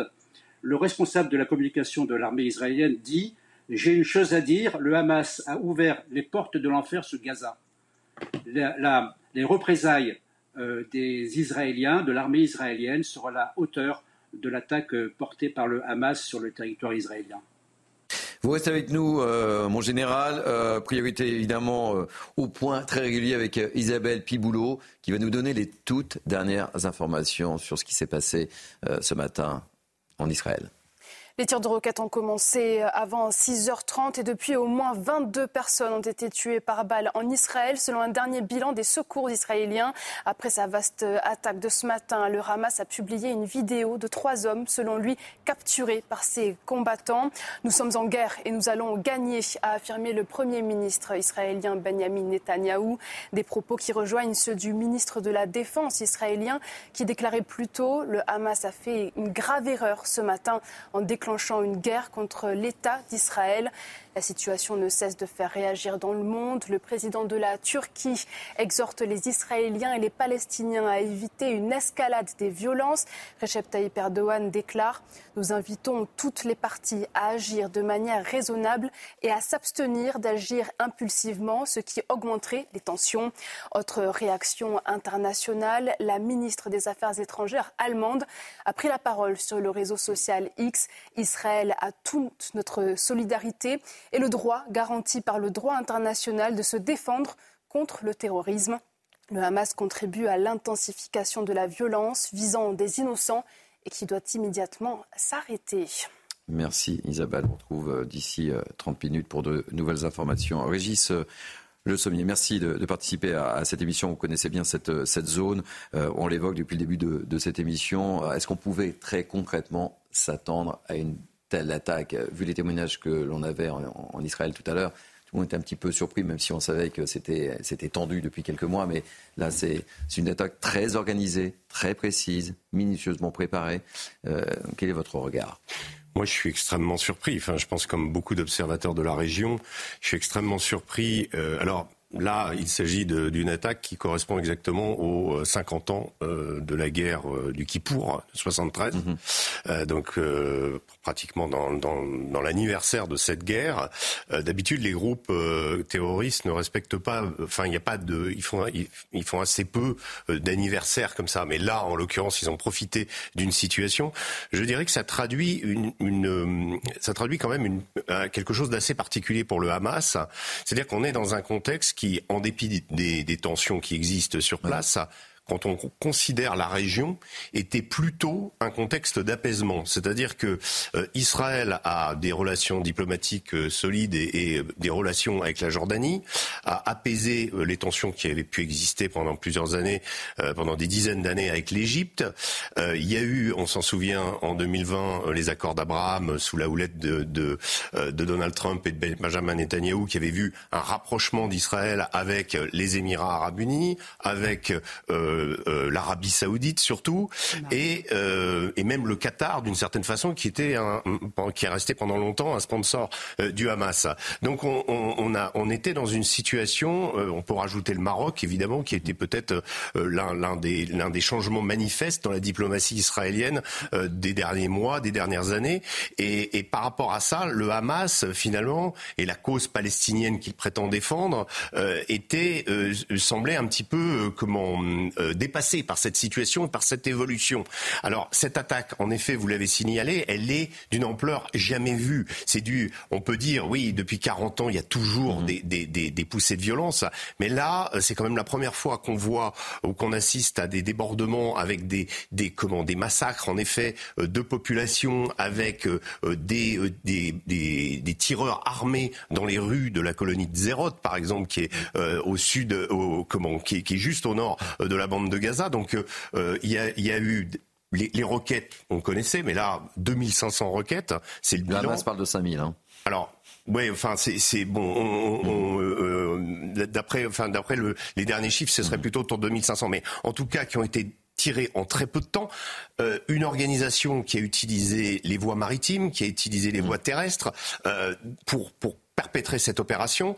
Donc quelque chose d'extrêmement préparé. Donc est-ce qu'il s'agit euh, de la part du Hamas d'une façon de, montrer son existence à nouveau et de s'opposer à des, une, forme de normalisation qui pouvait avoir lieu dans la région Normalisation à laquelle il faut rajouter le rapprochement entre l'Iran et l'Arabie saoudite, mhm. sous la houlette de la Chine? Donc on est, on est dans une situation où ces groupes, ce groupe qui gère et qui, qui domine la bande de Gaza, je rappelais que euh, dans les autres parties euh, de la Palestine, c'est le Fatah, là c'est le, le Hamas. Le Hamas a décidé cette opération, euh, l'a préparée minutieusement et euh, on, se rend compte qu'elle a, pris une, ampleur et une envergure absolument inédite euh, avec l'attaque directement de zones résidentielles israéliennes. C'était du jamais vu. Donc est-ce qu'il s'agit d'un baroud d'honneur pour le Hamas ou est-ce qu'au contraire on peut imaginer un embrasement de la région? Le Hezbollah a fait un communiqué disant qu'il soutenait l'opération sans dire qu'il allait s'y impliquer. Le djihad islamique, qui est le groupe rival du Hamas, mais qui, quand, il y a des situations comme ça, peut travailler avec lui, a également soutenu euh, cette opération. Euh, L'Iran, il n'y a toujours pas eu de communiqué. on n'a pas eu de communiqué du Qatar non plus. donc en effet, on est dans une situation d'attente sur comment les choses vont évoluer. Est-ce que le Hamas également a la capacité de pousser plus loin cette opération? Moi, je suis pas tout à fait d'accord avec l'idée que le Hamas n'a visé que des civils. On a vu euh, des, chars euh, de l'armée israélienne qui ont été, dont, le conducteur, dont l'équipage a été tué. Euh, on a vu des soldats israéliens qui ont été apparemment kidnappés et peut-être ramenés dans la, dans la bande de Gaza. Donc tout ça est encore dans un stade en pleine évolution et il va falloir attendre quelques heures pour savoir comment euh, tout le, monde et la communauté internationale va se positionner par rapport à ce qui se passe. Mais, on l'évoquait avec euh, Valérie Lecable, euh, Régis, comment une telle opération si bien préparée, on sait qu'Israël a une armée puissante, les services secrets sont très bien organisés en Israël, comment ils ont pu passer à côté d'une telle opération, une grosse opération, une opération d'envergure? Comment la chose est-elle possible? Il y a une, ça qui une hypothèse qui est, euh, qui est que euh, les, le service de renseignement américain qui travaille, qui travaille en général de conserve avec les, les, services israéliens euh, sont aujourd'hui intégralement ou presque, enfin pour une grande partie, monopolisés sur l'Ukraine. Et que du coup, en termes de renseignement, justement, il y aurait une... une en tout cas, il y a un dysfonctionnement manifeste. Bah, là, c'est clair. Le, Shin Bet doit actuellement s'arracher les cheveux, mm. ou en tout cas commencer à nommer euh, des responsables euh, pour, pour dire c'est pas possible qu'on ait euh, qu'une telle opération nous ait échappé parce qu'encore une fois ce n'est pas une simple des simples tirs de roquettes qui ont déjà eu lieu. Euh, ça, euh, malheureusement, Israël en a l'habitude, mhm. mais euh, il s'agit d'une opération véritablement militaire, planifiée, air, avec des commandos ah sur la mer, donc quelque chose qui ne se prépare pas à la légère et qui forcément laisse des traces, et que les services de renseignement américains, le Shin Bet en particulier, n'aient pas été, n'aient pas, pas eu vent de cette opération, est quelque chose de vraiment très surprenant. très belle démonstration, c'est très intéressant. Euh, ce qu'on peut euh, rajouter peut-être, c'est que le Hamas a profité euh, de la fragilité actuelle d'Israël, en fait. C'est-à-dire que mmh. la politique du Premier ministre est contestée en interne. C'est quand même, on, on, connaît en Israël, il y a toujours une espèce d'unanimité pour défendre ce pays, etc. Là, il est allé assez loin euh, dans une politique considérée euh, trop droitière euh, par un certain nombre de, la population israélienne, et y compris des réservistes qui ont levé le pied à un moment, qui ont dit bah, écoutez, nous, dans ces conditions-là, on ne va pas continuer à défendre notre pays si ça devient un, un pays qui n'est plus un pays libéral, qui est celui auquel nous croyons et que nous avons euh, toujours défendu. Donc euh, je pense que cet élément-là est important aussi, c'est-à-dire que le, thème, le moment est d'autant mieux choisi que cette espèce d'unanimité de la population qu'on connaissait euh, a, une faille en ce moment. Et l'autre sujet, je suis désolée, pardon, un peu d'eau. l'autre sujet, c'est que l'autre sujet, c'est qu'il y a une crise économique importante à Gaza. C'est-à-dire que le Hamas peut s'appuyer en raison de la politique qu'a menée le Qatar, euh, etc., ils ont euh, une, accélération euh, de leurs difficultés à vivre en ce moment qui fait qu'ils sont particulièrement remontés et particulièrement motivés dans leur attaque. Donc ce sont des éléments supplémentaires, je pense, à, la, description de la situation. Nous sommes toujours avec le général Bruno Clermont, consultant en défense sur CNews. je vous repose cette question, mon général, question que j'ai posée évidemment à Régis le, Sommier. Comment une telle opération, comment le Hamas a-t-il pu monter une telle opération et que les services secrets israéliens n'aient pas pu euh, anticiper les choses. Quel est votre regard, vous, en tant que spécialiste, mon général? Je crois qu'on découvrira plus tard et que les services de renseignement euh, israéliens feront leur à culpa, mais euh, peut-être ce qui est important, c'est de comprendre maintenant ce qui va se passer, quelle va être la réaction de l'armée israélienne. Alors pour ça, je propose de revenir en 2008-2009. 2008-2009, c'est l'opération Plomb durci, une opération qui a été euh, menée par l'armée israélienne suite à une, série d'attaques euh, euh, continues, importantes, de tirs de roquettes sur différentes villes d'Israël. Cette opération Plan Durci est, la plus grosse opération militaire menée par Israël sur la bande de Gaza depuis celle-ci, enfin celle à laquelle on va assister. Et qu'est-ce qui s'est passé en 2008-2009 Ça a duré trois semaines, 15 jours d'opération aérienne avec des bombardements ciblés intensifs sur les dépôts de munitions, sur les postes de commandement, sur les, endroits euh, localisés, euh, identifiés par les services de renseignement où euh, existaient les groupes terroristes, suivi par une opération terrestre de quelques jours qui a, en tout cas, calmé le Hamas pour quelques années.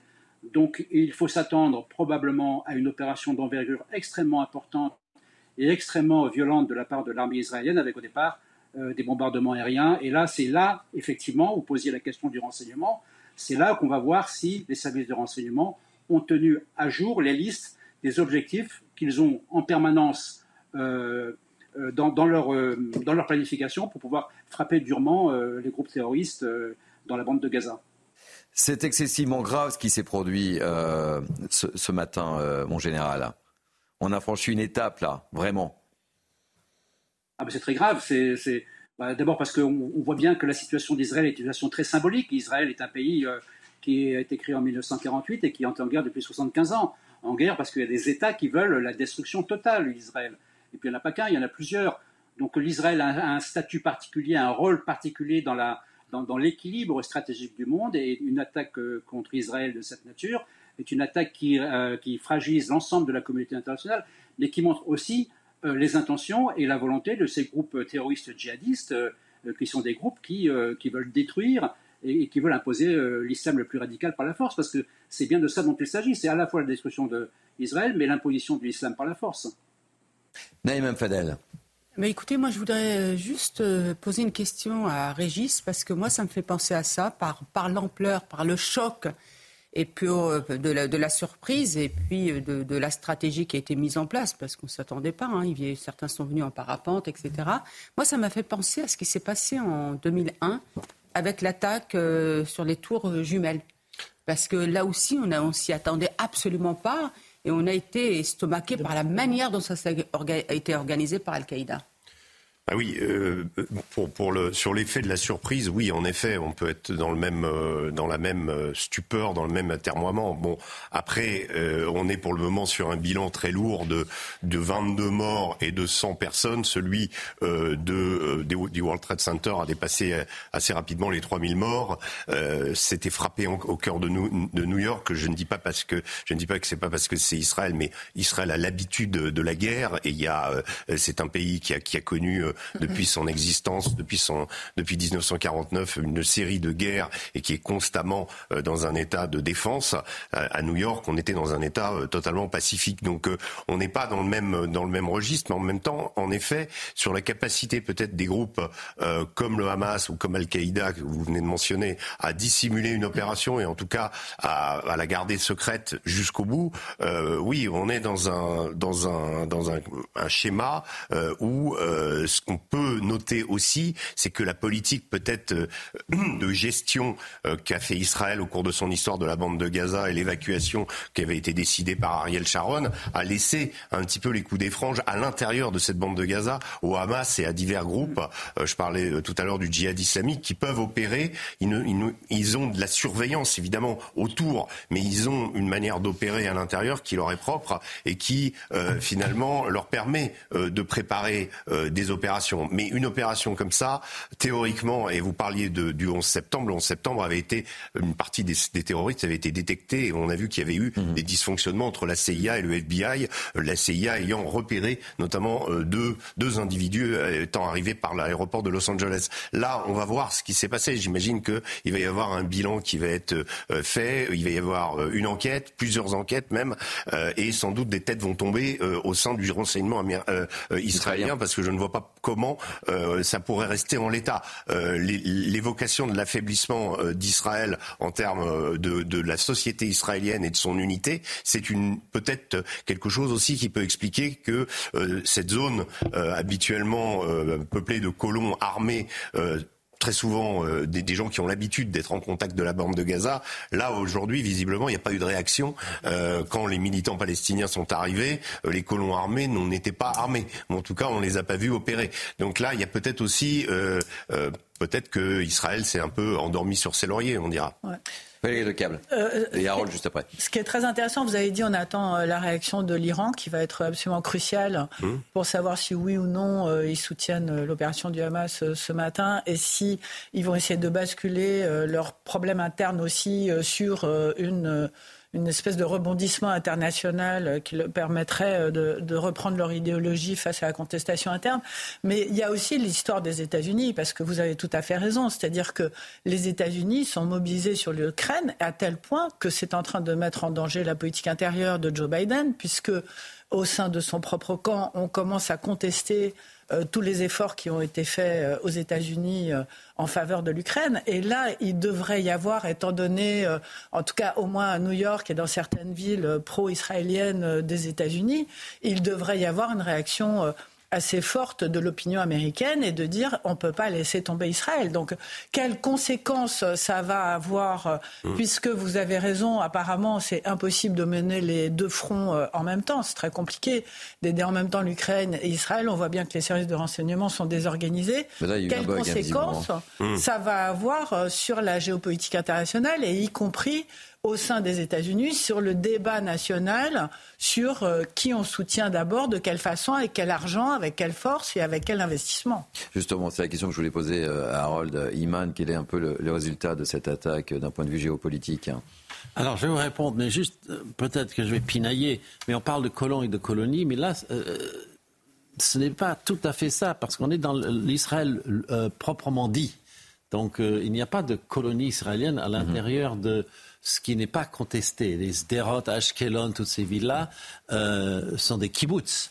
Euh, bon, je dis ça juste pour le, petit côté diplomatique. Maintenant, on, voit, on voit une capacité énorme chez le Hamas de se réarmer. parce qu'ils sont censés être sous blocus d'armes en tout cas, ou de tout ce qui pourrait servir à des armes, y compris des engrais chimiques. les Israéliens filtrent tout. Et ils ont réussi à avoir un arsenal énorme et à construire des tunnels, alors que les Israéliens se vantent d'avoir des détecteurs de tunnels. Ils ont quand même réussi. Ils ont réussi à passer les barrières. Ils ont réussi à passer toute la cybersurveillance qu'on veut. Mais maintenant, le Hamas est devenu une organisation djihadiste euh, comme Daesh ou quelque chose d'autre. C'est vers ça qu'on va. Ils n'ont plus du tout de signification politique pour les Israéliens. On ne va pas s'asseoir avec eux et négocier euh, euh, les adductions d'eau dans les prochaines semaines. Maintenant, si on veut parler de l'effet. Juste avant, je voulais. le général Bruno Clermont, qui était toujours en, direct avec nous, souhaiterait vous, vous répondre justement, Harold, sur votre analyse. Mon général. Non, ce n'est pas du tout sur les. Simplement pour préciser que Sal vient de déclarer le nom de l'opération qui va être l'opération de représailles euh, contre les attaques euh, du Hamas. Cette opération va s'appeler euh, Swords of Iron, c'est-à-dire épée de fer. donc l'opération épée de fer va être déclenchée. épée de fer va être une, opération, comme je l'ai précisé, qui va être extrêmement brutale et qui va être terrible pour le Hamas parce que, évidemment, dans tous les cas, la supériorité militaire de Tzal est, et, sans mesure par rapport à, celle, à, celle du Hamas. Yohann Oui, un, mot pour euh, parler des, réactions politiques en France, parce qu'il y a beaucoup de réactions à l'international, on, en a parlé. Oui, on a des réactions politiques. La réaction de, de l'Élysée, évidemment, qui condamne fermement ce qui est en train de se passer. La droite condamne euh, unanimement. Je regardais Bruno euh, Eric Ciotti, pardon, qui soutient total à, Israël. La France doit être plus fortement aux côtés de l'État hébreu, seule démocratie du, du Proche-Orient. Marine Le Pen, qui condamne évidemment, qui estime que le terrorisme ne peut être toléré et que la sécurité du peuple israélien est quelque chose qui n'est pas négociable. Donc on voit bien que l'ensemble de la classe politique a réagi mhm. extrêmement rapidement dès les premières heures ce matin à ce qui est en train de se passer. Euh, tous, sauf un grand absent quand même, la NUPES. Pour l'instant, il n'y a aucune réaction à gauche. À la France insoumise, aucune réaction non plus. Donc ça interroge beaucoup quand on sait que la France insoumise, notamment, est très rapide quand il s'agit de, condamner Israël. Mhm. Ça interroge quand on sait que la France insoumise, la NUPES, l'une de leurs premières actions euh, sous cette législature en tant que nouvellement élus en juillet 2022. Leur principale préoccupation euh, était de faire condamner euh, Israël par la France pour apartheid. Donc évidemment, on attend leur réaction. On attend de voir quels mots est-ce qu'ils vont il utiliser. il est quasiment 13 heures. Cette, réaction, elle, tarde beaucoup et ce sont les, seuls à ne pas avoir réagi pour l'instant. Est-ce que c'est surprenant? Honnêtement, pas tellement. Néanmoins, c'est un silence qui est un peu assourdissant dans le contexte actuel. Évidemment, et vous avez bien raison de le, souligner. Euh, Valérie Lecable. Non, mais ils doivent être en porte-à-faux euh, complètement, en fait, parce que le fait que ce soit le Hamas qui ait attaqué euh, Israël, c'est quand même difficile de condamner Israël comme effectivement euh, ils ont euh, l'habitude de le faire. Et euh, D'où, euh, Mais qu'une personne comme Jean-Luc Mélenchon, qui a recueilli 20% des suffrages des Français bah au premier tour de l'élection présidentielle, à midi 45, midi 50, n'ait pas réagi après ce qui vient de se passer, la situation est. Qu'est-ce que vous La situation n'a jamais été aussi grave. La situation n'a jamais été aussi grave depuis 50 ans au Proche-Orient qu'un leader politique euh, qui recueille n'est pas réagi à midi 50. Non, non seulement c'est grave, mais c'est euh, c'est même indécent, je vais vous dire. vous avez raison de le signaler. Euh, Régis Sommet, ah, alors, je voudrais juste rebondir sur ce qu'a dit Valérie, mais il faut se rappeler, enfin, le Hamas, c'est une c'est un mouvement, c'est une organisation qui est condamnée par euh, l'Union européenne. C'est une organisation terroriste. C'est une organisation qui, dans sa charte, euh, l'article 7 dit le djihad, le djihad jusqu'à la destruction euh, d'Israël. Donc ce n'est pas, par exemple, le Fatah, qui est un mouvement historique, voilà, des Yasser Arafat, qu'on a tous voilà, euh, quand on est euh, effectivement, euh, on a pu aussi soutenir, etc. À un moment, on a même espéré cette paix. Rappelons-nous qu'il a fait quand même la paix avec. Rappelle-moi. Isaac Rabin. Rabin. Donc voilà, donc c'est pas pareil et il faut qu'on fasse attention à ça. Donc effectivement, moi j'attends que les, ces partis politiques, notamment l'UPS et les filles, Mélenchon qui est prompte à haranguer, etc., prennent ses responsabilités prenne ses responsabilités.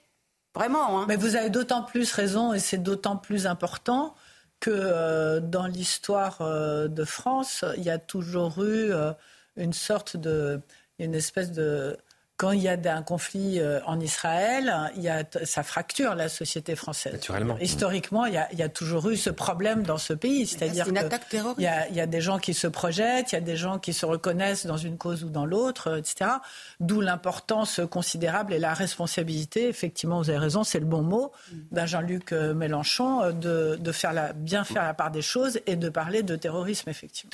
Régis Le Sommet, vous souhaitiez intervenir Oui, en effet, il faut bien rappeler que le Hamas n'est pas du du tout. Euh, enfin, la, plateforme du Hamas n'est pas pour une solution à deux États où euh, et en effet euh, dans le dans, dans sa dans ses revendications il y a essentiellement la destruction de l'État d'Israël. Ce qui, est, ce qui est quand même intéressant, moi je trouve, et ce qui est nouveau et inquiétant par rapport à cette opération, c'est qu'on se rend compte que il y a peut-être aussi de la part du Hamas une tentative de, de enfin, d'opportunités ou d'opportunisme international, euh, voyant qu'il y a la guerre en Ukraine, voyant, voyant qu'il y a le conflit au Karabakh avec ce qui, ce qui vient de se passer, euh, pour profiter euh, de l'attention qui se... C'est-à-dire qu'aujourd'hui, euh, il y a beaucoup d'acteurs qui essayent de bouger, qui essayent...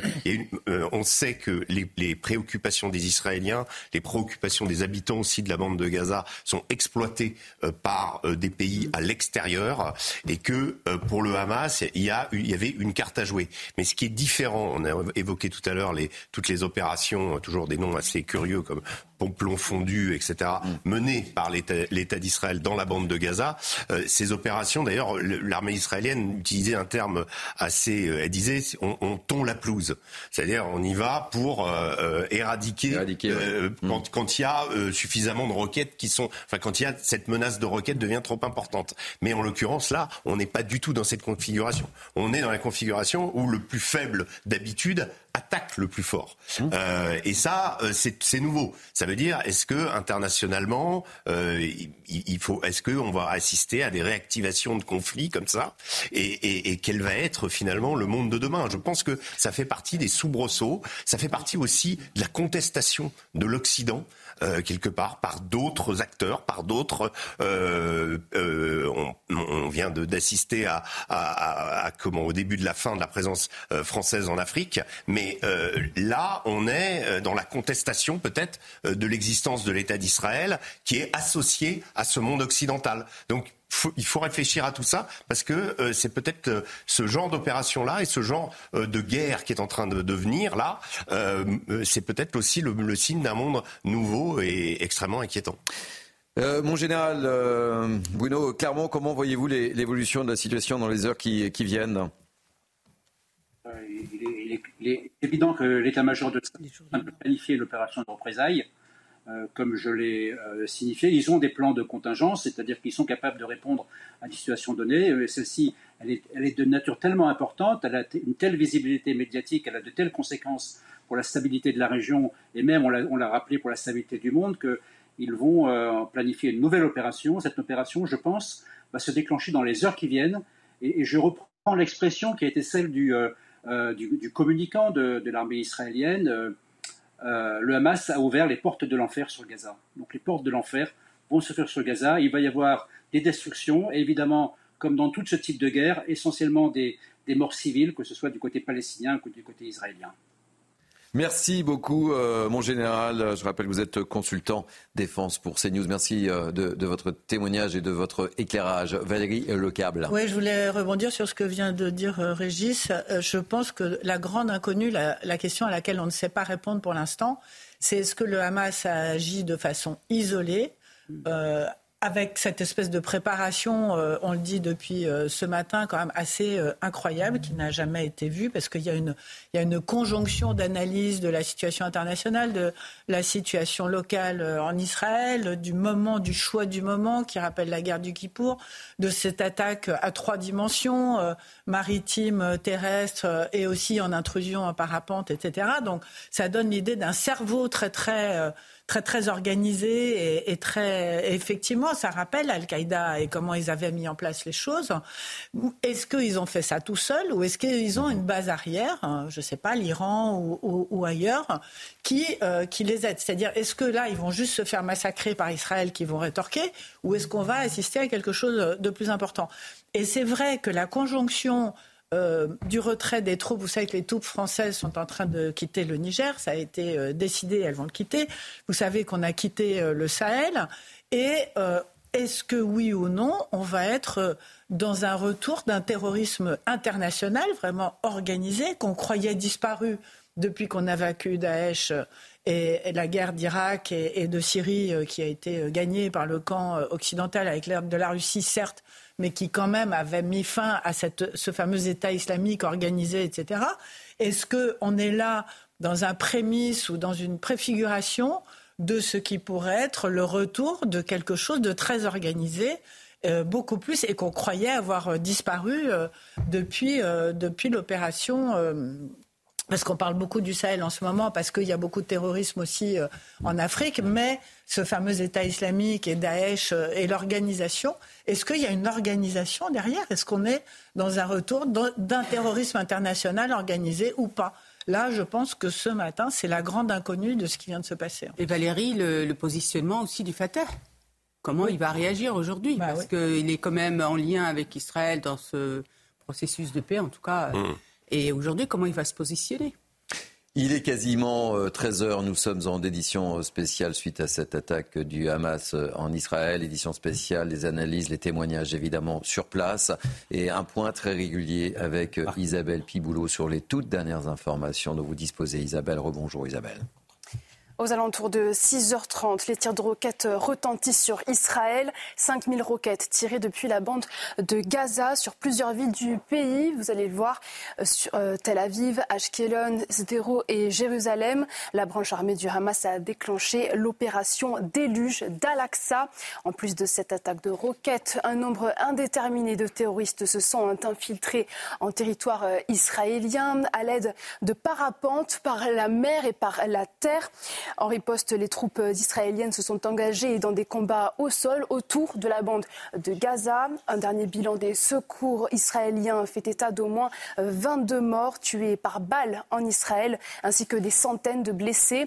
Naturellement, les réactions internationales pleuvent. L'Espagne, l'Allemagne, l'Ukraine, l'Italie, pour ne citer que. Côté français, Emmanuel Macron déclare sur le réseau social X Je condamne fermement les attaques terroristes qui frappent actuellement Israël. J'exprime ma pleine solidarité avec les victimes, leurs familles et leurs proches.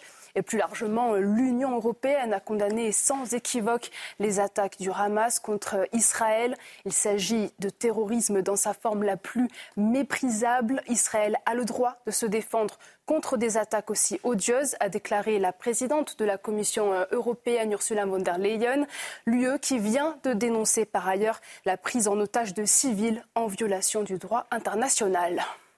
Merci euh, beaucoup Isabelle Piboulot. Je rappelle que euh, nous sommes en opération spéciale, en édition spéciale depuis 11h30 euh, ce matin avec moi pour commenter cette actualité très lourde. Naïma Mfadel, Valérie Lecable, Harold Iman, Yohann Usaï et Régis Le Sommier. Tout de suite, priorité au direct. On va retrouver à Tel Aviv Nathalie Sosna-Ophir, notre correspondante permanente en Israël. Quelles sont les toutes dernières informations dont vous disposez, chère Nathalie? Eh ben, pour l'instant, les dernières informations à propos du bilan et celui que vous donnez, on parle de 22 morts et de 545 blessés, certains dans un état sévère, voire critique. MADA, hein, l'équivalent de la Croix-Rouge israélienne, appelle au don de sang euh, dans plusieurs maisons hein, euh, de, qui ont été attaquées ce matin hein, dans les localités du Sud. Il y a euh, des personnes qui sont retenues en otage par des terroristes du Hamas. Il y a des pourparlers qui seraient en cours. Alors la crainte est évidemment que ces terroristes aient réussi à enlever des Israéliens, des soldats ou des civils, morts ou vivants, pour les ramener à Gaza. Euh, pour les utiliser évidemment dans le cadre d'un éventuel échange de prisonniers. Ce n'est pas confirmé euh, par Jérusalem. Certaines vidéos qui circulent semblent l'attester. Côté palestinien, on affirme que 53 Israéliens ont été ramenés dans l'enclave. Alors, information, bien sûr, à prendre avec beaucoup de prudence, car si c'était le cas, euh, ça serait sans doute contrainte à entrer à pied dans Gaza. Et là, nous serions dans une toute dimension. Alors il faut noter que la défense ne s'attendait pas à cette double offensive en dépit des tensions à la clôture de sécurité ces derniers jours. Alors ce que l'on peut dire, c'est que personne en Israël ne se souvient d'une attaque d'une telle ampleur ces dernières décennies. La confrontation devrait durer plusieurs jours, voire semaines. Et il y a quelques minutes, un Palestinien, on en parlait tout à l'heure, a tenté de poignarder le coordonnateur sécuritaire dans la localité de Bétarié en Judée-Samarie. Et à l'instant même où je vous parle, le coordinateur du gouvernement dans les territoires palestiniens s'est adressé en arabe aux Palestiniens de Judée-Samarie. Le Hamas a ouvert les portes de l'enfer à Gaza, a-t-il dit, et ils en et paiera le prix. Et en ce moment même, il y a trois minutes, la réunion du cabinet de sécurité a débuté. Donc on, entend, on attend bien sûr les prochains développements, les décisions qui, seront prises. Merci euh, Nathalie Sosna-Ophir. On vous retrouve évidemment dès que vous avez la moindre information. Nous sommes... Alors, je voulais juste, je voulais juste ajouter quelque chose qui est possible. C'est que Itamar Ben-Gvir, hein, qui est le ministre de la Sécurité intérieure, il vient de décréter hein, l'état d'urgence civile. Euh, cet état d'urgence devrait rentrer en vigueur dans la soirée. Et l'objectif, c'est bien sûr d'éviter les affrontements dans des villes mixtes, comme on l'a vu lors de l'opération euh, Gardien des Murailles en mai 2022 merci, Nathalie. On vous retrouve dans, le courant de cette émission pour les dernières informations, évidemment. Rappel des faits sur ce qui s'est passé ce matin euh, en, Israël avec euh, cette attaque du Hamas. Rappel des faits, Dounia Tangour. Des roquettes tirées ce matin depuis la bande de Gaza vers Israël. La branche armée du Hamas a annoncé avoir déclenché l'opération Déluge d'Al-Aqsa et tiré 5000 roquettes sur plusieurs villes du pays, dont Jérusalem. Pour le Premier ministre israélien, le Hamas a déclaré la guerre.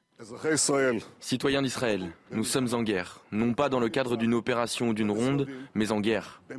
L'ennemi payera un prix sans précédent. En attendant, j'appelle les citoyens d'Israël à se conformer strictement aux directives de l'armée et au commandement du front intérieur. Nous sommes en guerre et nous la gagnerons. En plus de l'attaque de roquettes, un nombre indéterminé de terroristes s'est infiltré en territoire israélien. Le pays a commencé à riposter en menant des frappes aériennes sur la bande de Gaza. Selon l'armée, plusieurs dizaines de ces avions de combat seraient en train de frapper certaines cibles du mouvement islamiste. Des combats au sol en plusieurs endroits autour de la bande de Gaza sont également en cours. Cette attaque perpétrée 50 ans après la guerre du Kippour met un terme à la trêve globalement respectée depuis la fin d'une guerre de cinq jours en mai. Voilà le rappel des faits par euh, Dunia Tangour. Harold Image, me tourne vers vous. Quel type de groupe terroriste est le Hamas? Ah, C'est intéressant de penser que euh, le Hamas a longtemps été à la fois un groupe politique et un groupe terroriste. Et, il, gérait les villes, il gérait le ramassage d'ordures, euh, les dispensaires, etc. Aujourd'hui, il va perdre cette image complètement. Et on, aura beaucoup de mal à lui parler si euh, jamais il survit à ceci.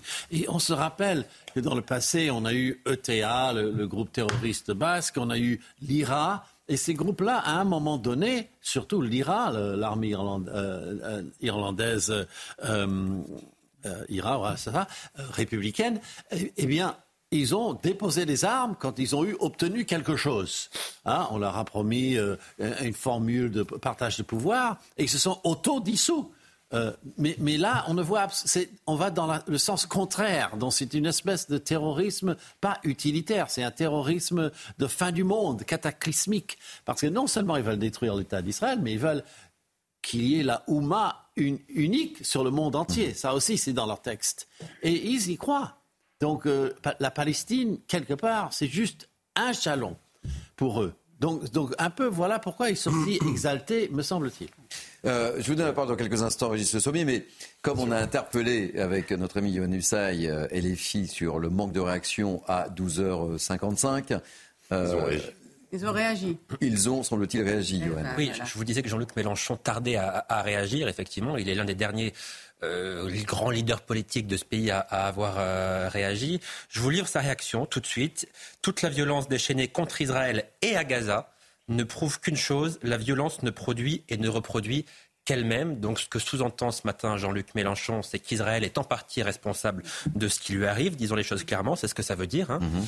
Euh, il dit nos pensées et notre compassion vont à toutes les populations désemparées, victimes de tout cela. Le cessez-le-feu doit s'imposer. Euh, il n'y a pas de condamnation claire et ferme de la part de, Jean-Luc Mélenchon. Hein. vraiment, cette, réaction, encore une fois, toute la violence déchaînée contre Israël et Gaza ne prouve qu'une chose, la violence ne reproduit et ne reproduit qu'elle-même. Ce sont des mots, quand même, qui ce matin sont extrêmement graves, effectivement, parce que ça signifie que Israël l'a bien cherché, en, quelque sorte. C'est ce qu'il dit, Jean-Luc Mélenchon. Il ne le dit pas comme ça, mais il le sous-entend très clairement. Est-ce que c'est surprenant encore une fois, pas tellement, vous savez, parce qu'on a l'habitude de ce genre de réaction de, la France insoumise. Ça entretient un climat qui, évidemment, est, un climat euh, extrêmement dangereux, y compris sur notre territoire, naturellement, parce que Valérie le disait très justement tout à l'heure. On sait très bien qu'il y a sur le sol français des répercussions quand il se passe euh, ce genre d'acte entre Israël et, le territoire palestinien.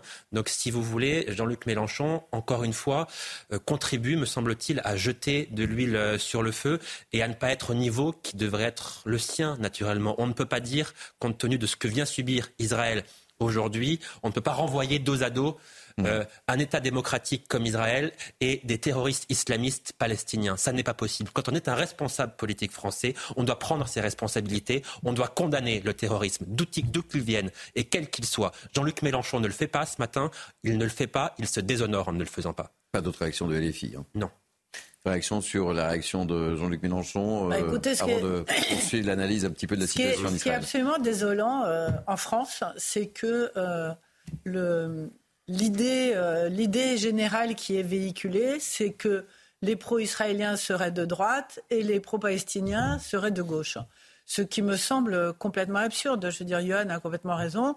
On est dans une attaque terroriste euh, contre pays, euh, il y a des morts, il y a des blessés, il y a des prises d'otages.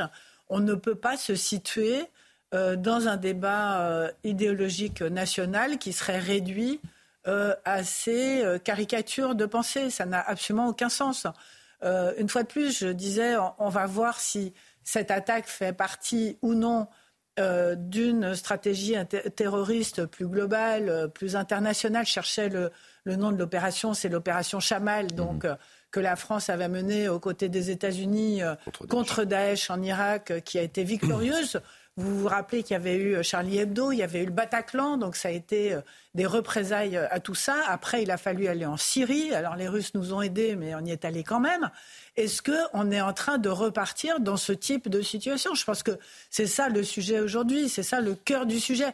On n'est pas dans un débat euh, idéologico-politique euh, complètement absurde et qui n'a pas de sens. On est là pour défendre la démocratie, pour défendre la paix et pour défendre euh, la vie des gens. Voilà. Donc s'il y a des terroristes qui vont tuer des gens sans euh, juste pour des raisons euh, de, terrorisme, hein, vraiment. Mhm. Et, Harold l'a dit, et Régis l'a dit, le Hamas est une organisation terroriste euh, internationale. Il n'est plus question de politique politicienne française. Il est question d'appeler les choses par leur nom, d'en voir les conséquences et de, et de se mettre du côté de ceux qui défendent l'ordre et, la justice et la paix.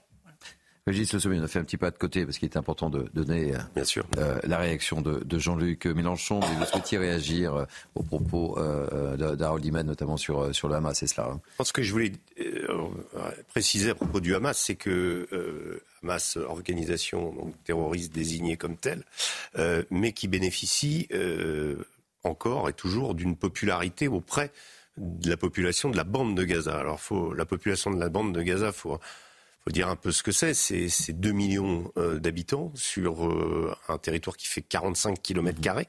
Donc c'est beaucoup de personnes sur un petit territoire. Une population euh, jeune à peu près à 60% de moins de 18 ans.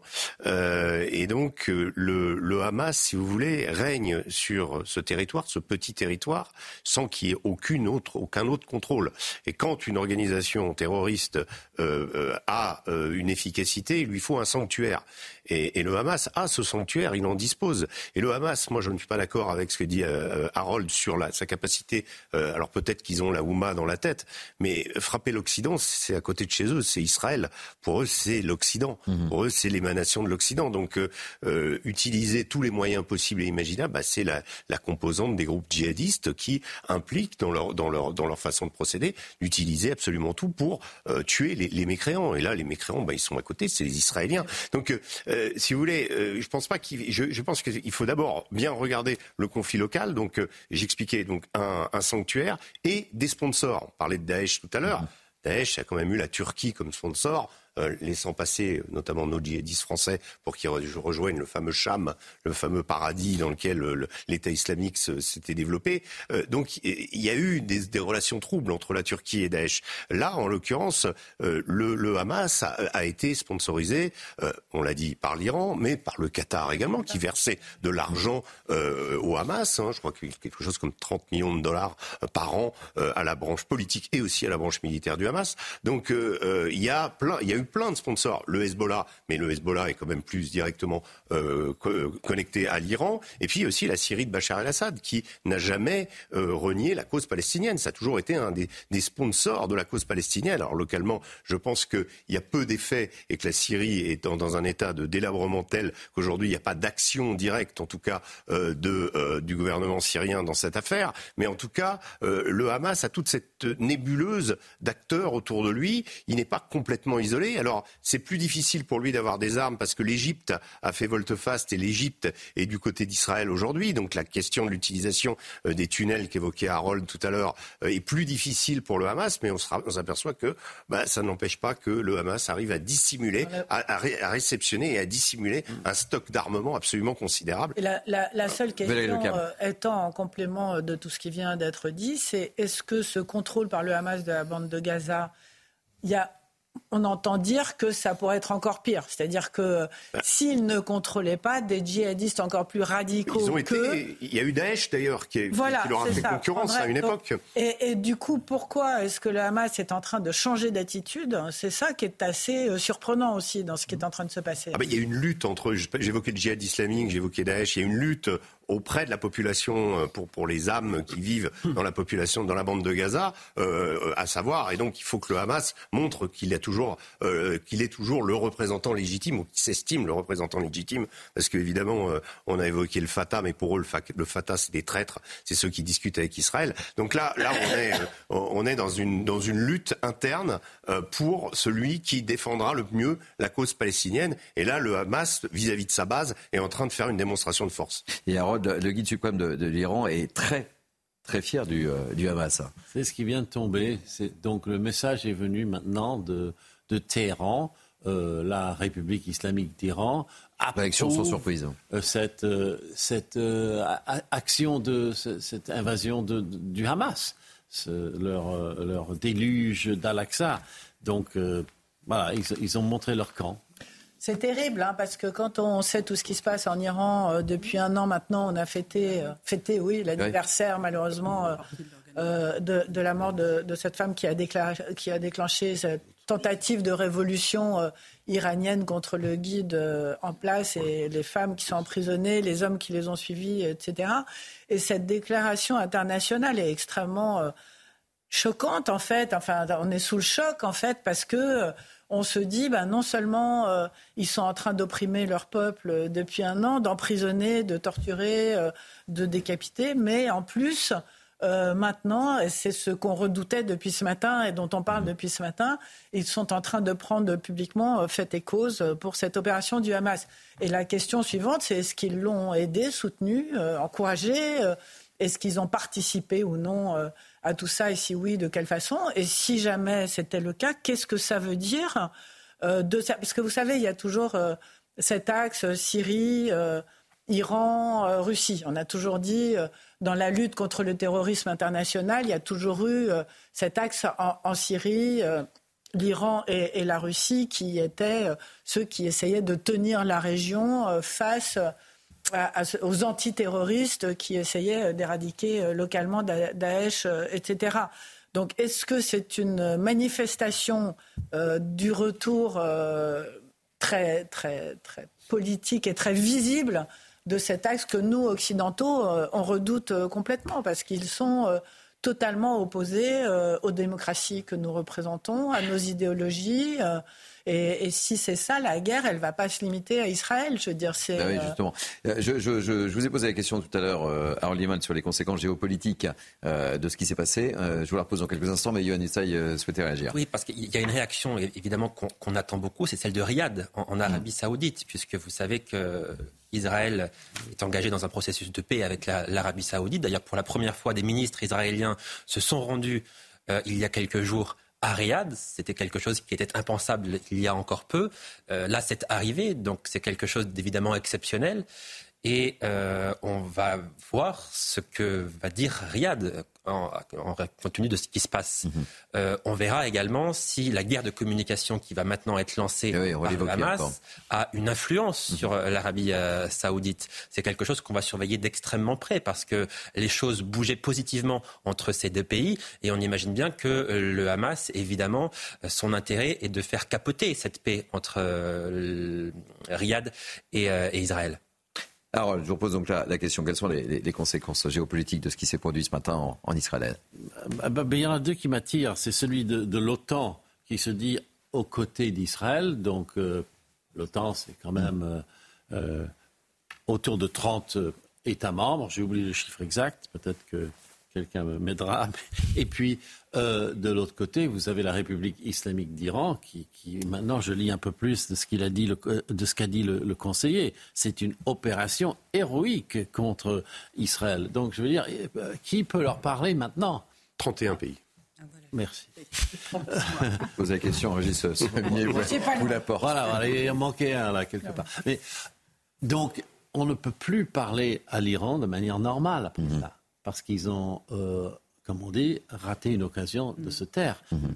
Ils auraient pu dire quelque chose d'intermédiaire dans le style euh, nous ne voulons pas euh, la mort de quiconque, mais il y a eu des injustices. Mais là, ils sont bravo, continuez. Et, voilà, ça, commence à, redistribuer les forces. On ne peut plus discuter des missiles et des choses comme mhm. du nucléaire avec eux de la même façon. Voilà un effet direct sur, sur la géopolitique. Valérie Leca, vous ne partagez pas cette, euh, cette non, analyse Non, c'est le, mot euh, rater une occasion de se ah. taire euh, qui me fait réagir parce que je pense qu'ils n'ont rien raté du tout. Je pense qu'ils sont dans une stratégie politique extrêmement construite, qu'ils donnent l'impression que le Hamas est le bras armé terroriste de leur volonté politique et géopolitique de recréer cet axe dont je vous parlais, Syrie, Iran, Russie, etc., de détourner l'opinion internationale quand même parce qu'il y a une pression de l'opinion internationale, même si elle n'est pas euh, si forte que ça, sur euh, la situation intérieure euh, en Iran,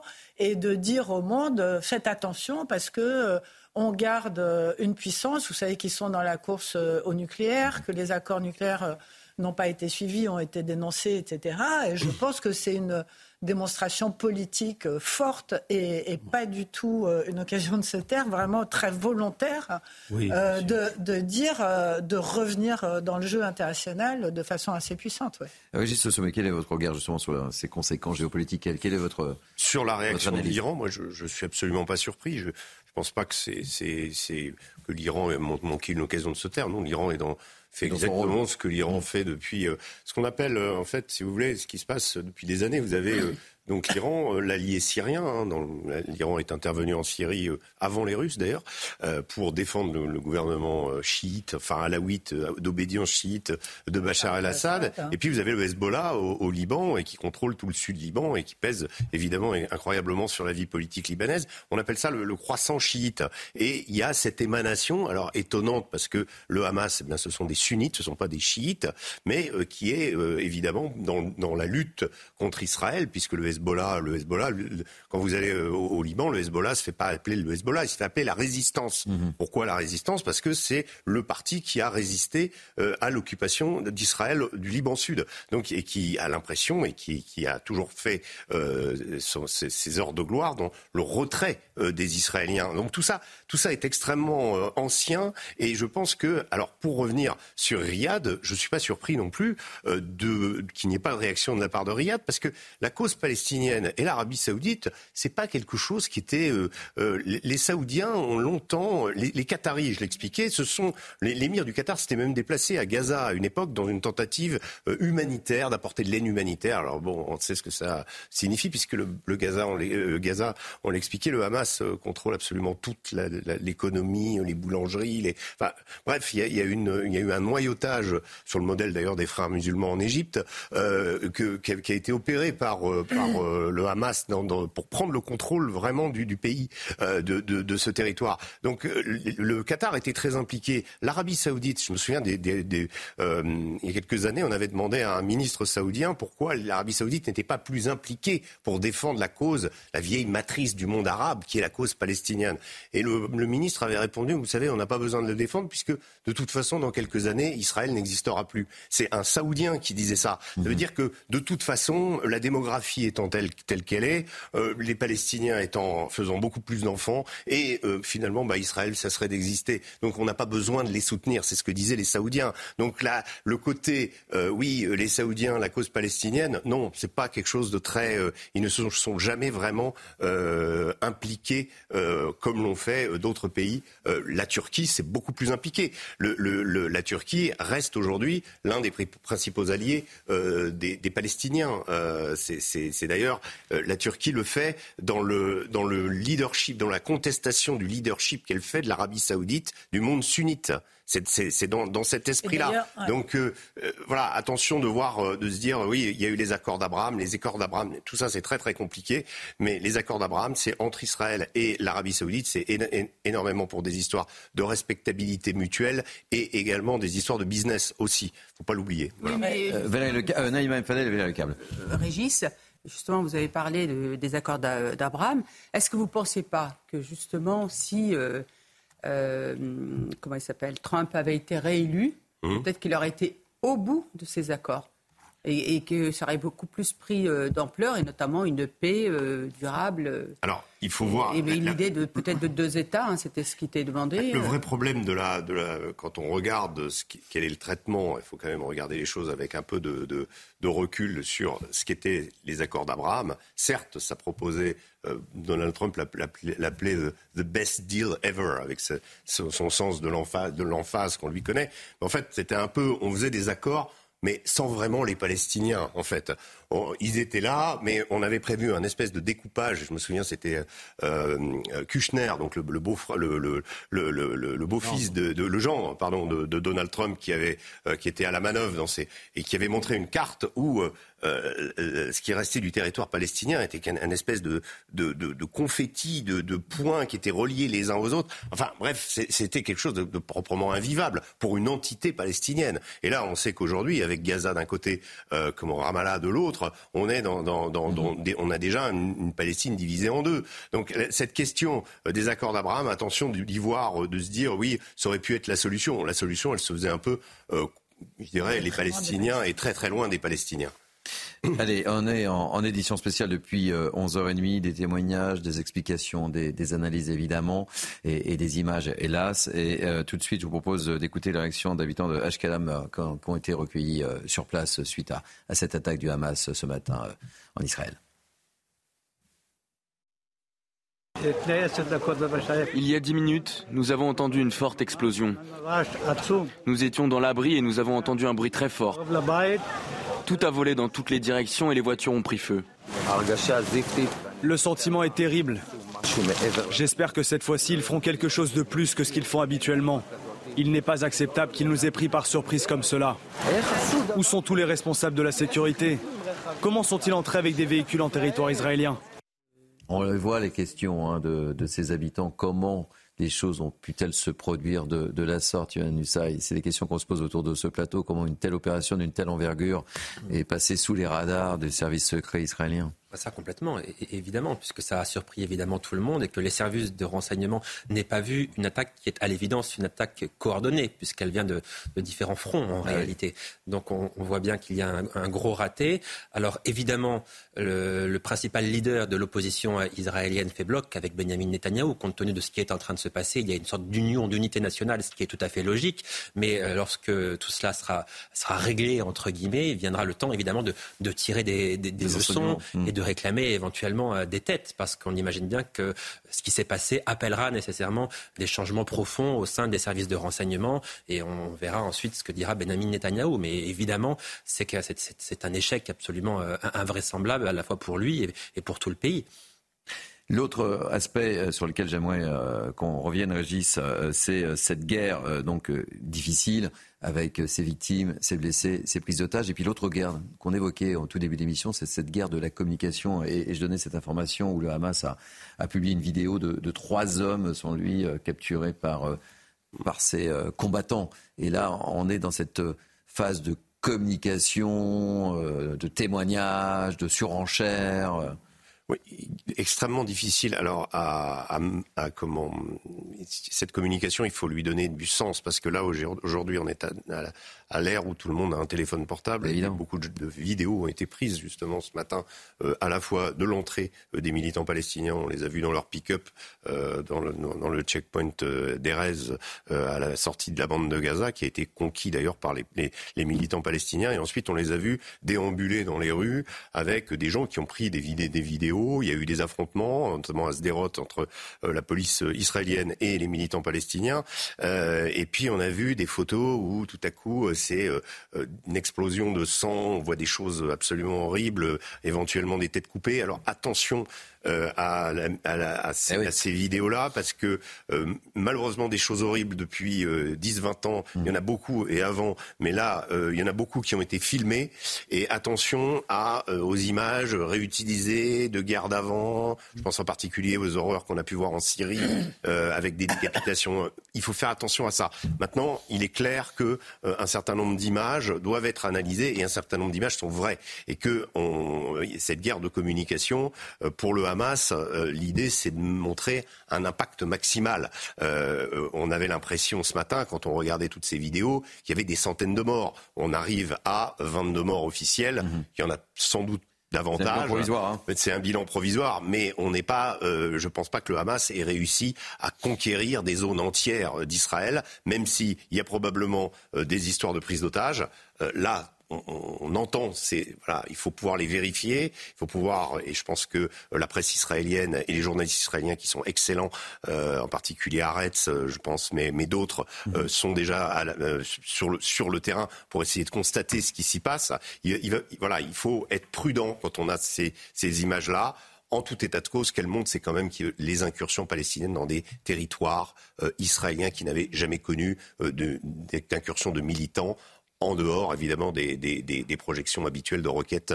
Euh, voilà, à on n'a jamais vu des, militants palestiniens armés euh, menant euh, comment faisant régner la terreur dans le centre-ville de cette ville du sud d'Israël. Voilà. Allez, nous sommes en édition spéciale depuis 11h30 suite à, à, cette attaque du Hamas en Israël. Les toutes dernières informations avec vous, Isabelle Piboulot. Après l'offensive du Hamas contre Israël, des civils pris en otage, le chef de la diplomatie européenne, Joseph Borrell, euh, précise les nouvelles de civils pris en otage chez eux ou à Gaza sont effroyables. Cela va à l'encontre du droit international. Les otages doivent être libérés immédiatement. La branche armée du Hamas a publié une vidéo montrant au moins trois hommes en tenue civile qualifiés d'ennemis, détenus par des individus armés au visage flouté. Et puis bien sûr, cette réaction. Nous sommes en guerre et nous allons gagner, a déclaré le Premier ministre israélien dans une vidéo postée sur le réseau social X.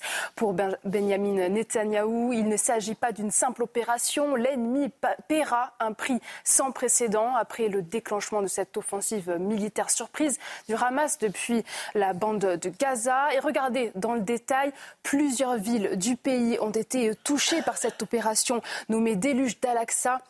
Euh, Tel Aviv, Ashkelon, Sderot et euh, Jérusalem. La branche euh, armée du Hamas affirme avoir lancé depuis Gaza plus de 5000 roquettes. Par ailleurs, selon les secours israéliens, au moins 22 personnes ont été tuées par balle en Israël. Des centaines de blessés sont à déplorer. Merci beaucoup, euh, chère euh, Isabelle Piboulot. Donc, édition spéciale avec moi pour commenter ce qui s'est produit euh, ce matin en Israël. Naïma Mfadel, Valérie Lecable, Harold Iman, Yohann Hussay et Régis Le Sommier. Avant de poursuivre, de vous donner la parole, ma chère Valérie, je vous propose d'écouter cette prise de position d'Hassan Alian, chef du COGAT, hein, qui s'est exprimé. Le Hamas a ouvert les portes de l'enfer de la bande de Gaza. Le Hamas a pris cette décision et il en portera la responsabilité et paiera pour ses actes. Voilà, Valérie, réaction. Non, mais je comprends qu'il y a une réaction extrêmement euh, violente. On parlait euh, des images tout à l'heure. Il y a deux images, moi, qui me semblent très, très symboliques. Euh, vous savez que quand il y a des tirs de roquettes, euh, les Israéliens font des contre-roquettes et on est très habitué à ce type euh, de situation. Et de surenchère. là, il y a eu deux choses qu'on n'avait jamais vues jusqu'à maintenant. Il y a eu ces fameux parapentes dans lesquels des terroristes du Hamas avaient pris, étaient, étaient, dans les parapentes qui ont survolé l'État d'Israël, qui ont atterri en Israël. Alors, c'est pas euh, les avions euh, du débarquement. Hein, je veux dire, mmh. c'est pas des, flottes entières. Euh, ils étaient, je sais pas combien ils étaient. Ils étaient des poignées sans doute, mais néanmoins, c'est quand même assez spectaculaire à voir. Et puis l'autre chose qu'on a vu aussi, c'est ces motos bah sur lesquelles les otages étaient embarqués. Cette vieille femme qui a été embarquée à l'arrière d'une moto sur son propre sol et donc on, et dans son propre pays. Et ça, ce sont des, c'est pas la guerre traditionnelle. Ce sont des nouvelles façons de faire et qui sont, euh, c'est du, c'est du rapt en fait, c'est complètement différent. Et c'est une façon terroriste de faire. C'est ça, moi j'insiste là-dessus. Je trouve qu'on assiste à un, retour, une éruption du terrorisme qu'on avait un petit peu oublié.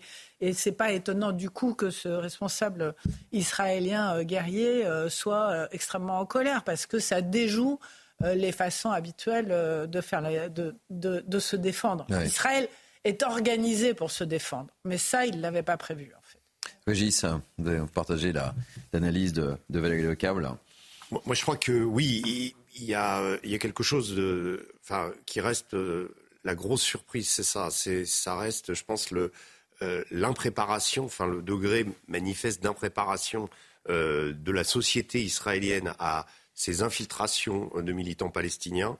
Euh, sur la question de l'efficacité du, dôme de fer, euh, on n'a pas encore d'éléments suffisants, mais il semble que euh, pas mal de villes israéliennes, et on voit euh, visiblement ces, explosions, donc les, roquettes ont atteint leur cible. donc ça veut dire qu'il y a peut-être eu des dysfonctionnements dans ce, rideau défensif qui protège l'État d'Israël. Donc on, est dans, un, dans, une, situation où les carences en termes en termes de renseignement ont été démontrées, c'est-à-dire que là, euh, vraiment, c'est une humiliation euh, de, la, part d'Israël de ne pas avoir, et des services de renseignement israéliens, de ne pas avoir pu ou su euh, détecter à l'avance l'ampleur de cette opération. Et puis l'exceptionnalité de cette opération, il faut vraiment la rappeler, c'est-à-dire l'utilisation de toutes les voies possibles, l'aérien ben, avec les, les tirs de roquettes entre, on va dire, moi il y a des chiffres qui sont contradictoires, mais peut-être entre 3000 et 5000 roquettes, euh, et euh, l'utilisation de voies terrestres, euh, d'envoi de pick-up. On a vu des militants arriver en pick-up, débarquer probablement aussi le, fait qu'ils ont réussi, en tout cas, ce qui ce qui est, ce qui est attesté, c'est qu'ils ont réussi à capturer un certain nombre de véhicules blindés israéliens, notamment peut-être un char, mais peut-être également une base de l'État d'Israël, puisqu'il y a des photos de militants qui circulent dans une base où il y a le drapeau israélien. Tout ça mérite recoupement, mais en tout cas, s'ils ont été capables d'infliger euh, ces pertes, en tout cas, euh, et de capturer des soldats israéliens, on est dans, un, dans une dimension que jusqu'à présent, seul le Hezbollah été capable de faire euh, ce genre de, de, de, de prouesse. Donc ça veut dire qu'ils sont extrêmement déterminés, extrêmement... et puis qu'ils n'ont pas peur aussi, et ça c'est une la dimension djihadiste de leur action, de mourir. on est avec des militants qui sont prêts au sacrifice et qui vont prendre des otages et qui vont aller jusqu'au bout. Donc là, on est, il va falloir attendre, et je pense qu'on a eu beaucoup d'informations au début, et c'est aussi une des raisons pour lesquelles on en a moins aujourd'hui, parce que euh, les services de renseignement et euh, l'armée israélienne sont à la manœuvre actuellement et communiquent, à mon avis, peu dans une seconde phase. On en saura peut-être plus au fur et à mesure de la journée. Euh, je salue Noémie Alua, qui est la chef de service d'information à, Factuel. Soyez la, la bienvenue. Euh, priorité au direct, Valérie Lecap, je vous donne la, parole juste après. On va retrouver pour les, dernières, informations euh, Nathalie Sosna-Ophir, notre correspondante permanente à, Tel Aviv. Quelles sont les dernières informations en votre possession, euh, Nathalie? Alors, les dernières informations, donc on l'a dit il y a quelques minutes, le ministre de la Sécurité nationale a décrété l'état d'urgence civile euh, afin d'éviter euh, des affrontements, notamment dans les villes mixtes. Hein. on y avait assisté pendant l'opération Gardien des Murailles en mai 2022. Euh, en ce moment, il y a une réunion euh, du cabinet euh, de sécurité. Donc, pour l'instant, on ne connaît pas les derniers développements. Ce que l'on sait, c'est que dans les localités du Sud, il y a encore des terroristes armés dans les rues. Beaucoup d'habitants sont encore retranchés chez eux dans les abris avec des enfants. Certains sont retenus en otage. Alors, ce que l'on craint, évidemment, c'est qu'il y ait des, des, soldats ou des civils qui auraient été enlevés par des terroristes, qu'ils soient morts ou vivants, ramenés à Gaza pour les utiliser dans un éventuel échange de prisonniers. Euh, il y a certains médias qui diffusent des vidéos qui, le montrent. Les Palestiniens disent que 53 Israéliens ont été ramenés euh, dans l'enclave. il faut quand même être prudent, mais si ça s'avérait malheureusement exact, euh, serait probablement contraint d'intervenir à pied, d'entrer à pied euh, dans Gaza, ce qui changerait considérablement euh, la donne. Donc pour le moment, apparemment, ça a repris un peu le contrôle dans certaines localités du sud, mais pas toutes. La situation est encore euh, assez dramatique et on, a, on vient d'apprendre euh, que des terroristes auraient réussi ce matin à s'infiltrer dans une base militaire près de la côte de sécurité et le contact a été perdu avec les soldats et ça c'est une source officielle de l'établissement de la défense. Euh, Nathalie, est-ce que vous avez des éléments? Parce que ce qui anime aussi notre débat, et on se pose cette question, comment le Hamas a pu euh, mettre en place une telle opération? Est-ce que euh, vous voyez des, réactions sur les médias locaux? Est-ce que, est-ce que, eh ben, est-ce qu'on en parle évidemment? Parce qu'en tous les cas, autour de, ce plateau, ça interpelle tout le monde. Évidemment. Évidemment, ben, dans les médias, en fait, on compare déjà cette double offensive d'aujourd'hui à à l'offensive arabe de la guerre de Kippour, hein, il y a tout juste 50 ans, euh, une offensive qui avait pris Israël par surprise. Euh, une fois de plus, euh, l'infaillibilité des services de renseignement et la force des dissuasions de Sahel sont bien sûr remises en question. Il va falloir que l'établissement de la défense apporte des réponses, mais là, pour l'heure, euh, le, sujet est d'essayer de, sauver le plus possible euh, de personnes qui sont retenues en otage ou qui sont sous les tirs, mais évidemment que ça va être posé. D'ailleurs, à 5 heures, il y a une réunion du gouvernement. Merci pour ces précisions, euh, Nathalie Sosna-Ophir. Et, n'hésitez pas à revenir vers nous dès que vous avez la moindre information, évidemment. réaction, Noémie, sur ce qui s'est passé ce matin, puisque vous venez de, de, nous rejoindre dans le cadre de cette émission spéciale. Écoutez, c'est un massacre. C'est un bilan qui est extrêmement lourd, qu'Israël n'avait pas connu depuis des décennies, et effectivement totalement provisoire.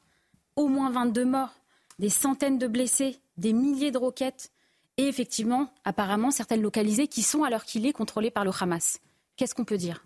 Et des prises À part qu'il faut d'abord commencer par soutenir, la soutenir la population sur place. Et évidemment, la question centrale des otages. Donc le Hamas annonce 52 otages israéliens qui seraient retenus, peut-être dans la bande de Gaza.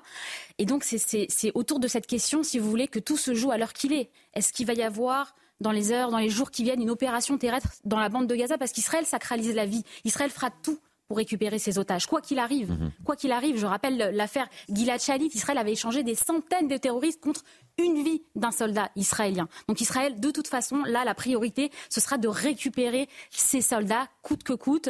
Et euh, c'est tout, c'est ce qui va déterminer toute la suite de la politique là euh, qui va qui va arriver. Et je reviens sur ce que vous disiez, évidemment, c'est l'énorme faille des, services de renseignement. Là, c'est la question que tout le monde se pose. Ici, comme en Israël, d'ailleurs, alors qu'il est, il n'y a pas de réponse.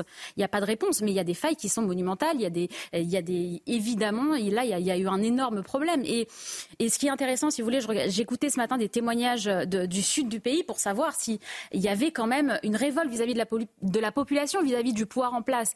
Et euh, ce qu'on voit, si vous voulez, c'est que la, population, pour l'instant, fait bloc mais elle explique qu'elle attend aussi des, euh, des mesures qui sont au-delà des mots. C'est-à-dire, vous avez entendu Benjamin Netanyahou, le mmh. Premier ministre israélien ce matin, qui disait Nous sommes en guerre. Oui, nous, sommes, en guerre. Ce sont des mots quelles mesures va prendre Israël pour se protéger, pour se défendre, pour protéger sa population? Ça, encore une fois, c'est beaucoup trop tôt pour le savoir, mais ça va être, ça va être déterminant dans les heures qui viennent. Euh, nouvelle réaction, euh, le Premier ministre indien euh, Modi a déclaré donc aujourd'hui que son pays était solidaire d'Israël après l'offensive du Hamas contre ce pays profondément choqué par les informations concernant l'attaque terroriste en Israël, a écrit M. Modi sur effectivement le réseau X. Valérie Le Câble. Je trouve intéressant quand on décrit les pick-up euh, qui sont rentrés euh, sur le territoire de faire euh, le parallèle avec ce, ce que l'armée française a vécu au Sahel depuis des années dans le cadre de l'opération Barkhane. Vous savez qu'au nord du Mali, il y a une ville qui s'appelle Kidal, qui a été reprise aux terroristes. Et les terroristes, ils opèrent toujours de cette façon-là. C'est-à-dire qu'ils sont plusieurs sur des pick-up. Ils ont des petits moyens. En fait, là, il y a quand même eu beaucoup de tirs de roquettes. Donc, c'est n'est pas exactement la même chose, mais et ils sont prêts. Ça s'appelle l'asymétrique. C'est de la guerre asymétrique, c'est-à-dire que vous avez des puissances très fortes comme Israël qui ont énormément d'argent, qui ont énormément de roquettes, qui ont, mais qui sont obligés d'aller au corps à corps parce que les terroristes, effectivement, ils n'ont pas peur de perdre leur vie et ils vont utiliser des moyens beaucoup plus souples, beaucoup plus agiles. Et c'est ça qui est très compliqué euh, à, à, contrôler, en fait, parce que cette incursion euh, dans le territoire euh, israélien a été une surprise totale et c'est une façon de faire la guerre qu'Israël n'a pas l'habitude de faire en fait, parce que c'est vraiment le terrorisme au cœur d'un pays complètement développé. Et ça, c'est compliqué à gérer. Oui, oui, c'est intéressant, c'est vrai ce que, ce que vous dites, c'est-à-dire cette histoire de, corps à corps. Alors on le voit quand même avec ce qu'on appelle l'intifada, la guerre des couteaux, avec une population qui s'en prend à une autre, pas du tout dans un cadre militaire, il ne s'agit pas euh, même euh, d'attaquer des soldats, c'est vraiment on attaque des civils avec des couteaux, n'importe qui qui attend son bus euh, et, et, poignardé. Et donc c'est une, c'est une revendication politique, mais on s'attaque véritablement à la population civile. Et oui, c'est du corps à corps, et oui, c'est beaucoup plus difficile que de combattre une armée, que de combattre des, des, des, des états-majors, des, des soldats, etc. On a affaire à une population euh, qui, est, euh, qui, est, qui est constituée du civil et qui s'attaque à des civils. Mais les soldats du Hamas ont une façon de faire de corps à corps. Et c'est ça qui complique. Oui, oui, tout à fait. Naïm Fadel, vous avez une question à poser. Une, hein. une, question à Régis. À Régis Le Sommet. Comment euh, les, les, armes rentrent à Gaza? C'est ça qui m'étonne, c'est que tout cet mm. armement, d'où il vient? Bah, il y a toujours eu à Gaza des, des, des comment, pendant des années, ça a été la question de la, du contrôle des tunnels. Alors, euh, c'était plus facile quand. C'est plus difficile aujourd'hui, même, même si euh, il y a le, Sinaï à côté, qui est quand même une zone euh, dans laquelle il y a des éléments et des pans entiers du Sinaï qui échappent au contrôle du gouvernement égyptien. Et, donc, c'est une zone de contrebande. une partie de l'Égypte, d'ailleurs, est une zone de contrebande. Donc, il suffit d'avoir les bons réseaux, il suffit d'avoir. alors, il y a aussi la question de passer par la mer. Mais là, il y a une surveillance peut-être plus accrue de la part de la marine israélienne euh, pour, euh, pour éviter justement que des bateaux puissent accoster. Il y avait eu des exemples comme ça euh, dans, le cadre d'opérations euh, comment, de militants de la cause palestinienne. Les bateaux avaient été appréhendés. Donc c'est plus difficile. Mais je pense que la, la, porosité de la bande de Gaza existe toujours via les tunnels. Ça, c'est une évidence. Il y, a, une phrase que j'aime beaucoup qui est de dire tous les contrebandiers ne sont pas des terroristes mais tous les terroristes sont, des, contrebandiers. Voilà. J'aime beaucoup cette phrase, je trouve qu'elle résume tellement bien la situation. Non, puis vous avez une présence d'Al-Qaïda aussi dans, dans, dans, le, dans, le, Sinaï. Donc voilà, euh, tous ces gens-là, euh, même s'ils ne sont pas forcément les mêmes, euh, la même cause, ne défendent pas les mêmes, les mêmes choses, peuvent s'entraider, évidemment. Il est 13h45, euh, émission spéciale depuis 11h30, il nous reste encore 15 minutes. je voulais qu'on revienne avec vous, Johan Hussay, qu'on fasse un petit tour d'horizon de toutes les réactions politiques suite à cette attaque du Hamas. Oui, d'abord la réaction d'Emmanuel Macron, évidemment, qui condamne fermement euh, les attaques terroristes qui ont visé des, civils euh, israéliens. Le Quai d'Orsay qui réaffirme, lui, son attachement à la sécurité euh, d'Israël. Réaction similaire, évidemment, en, Allemagne, où on condamne fermement les attaques terroristes venant de Gaza. Berlin qui affirme qu'Israël a le droit de se défendre contre le terrorisme. Londres qui condamne sans équivoque les horribles attaques du Hamas contre les civils. Même chose en Espagne, qui se dit choqué par les violences aveugles qui se sont déroulés euh, aujourd'hui. En France, on peut dire que tout le monde a, réagi. À présent, tous les leaders, tous les grands leaders politiques de notre pays euh, ont réagi. À droite, évidemment, on condamne euh, fermement. Eric Ciotti estime qu'il est du devoir de la France de défendre la seule grande démocratie de la région qu'est Israël. Marine Le Pen affirme que le terrorisme ne peut être toléré et la sécurité du peuple israélien n'est pas négociable. réaction de Jean-Luc Mélenchon qui lui affirme que toute la violence déchaînée contre Israël et Gaza ne prouve qu'une chose, la violence ne produit et ne reproduit qu'elle-même. Il n'y a pas de condamnation. Jean-Luc Mélenchon n'utilise pas ce mot-là dans son expression.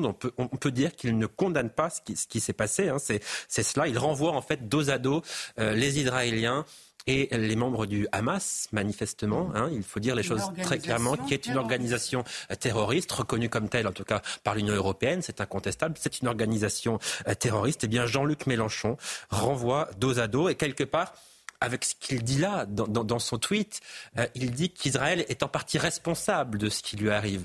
De la part d'un leader politique français, c'est plus qu'indécent. Est-ce que j'oserais dire que ça va faire débat, c'est sûr. Je, peux, dire qu'il y, a un côté ignoble quand même à, dire cela, compte tenu de, ce que vit aujourd'hui Israël, euh, renvoyer dos à dos les, les, deux parties, un État démocratique et une organisation terroriste. Je le dis, c'est ignoble.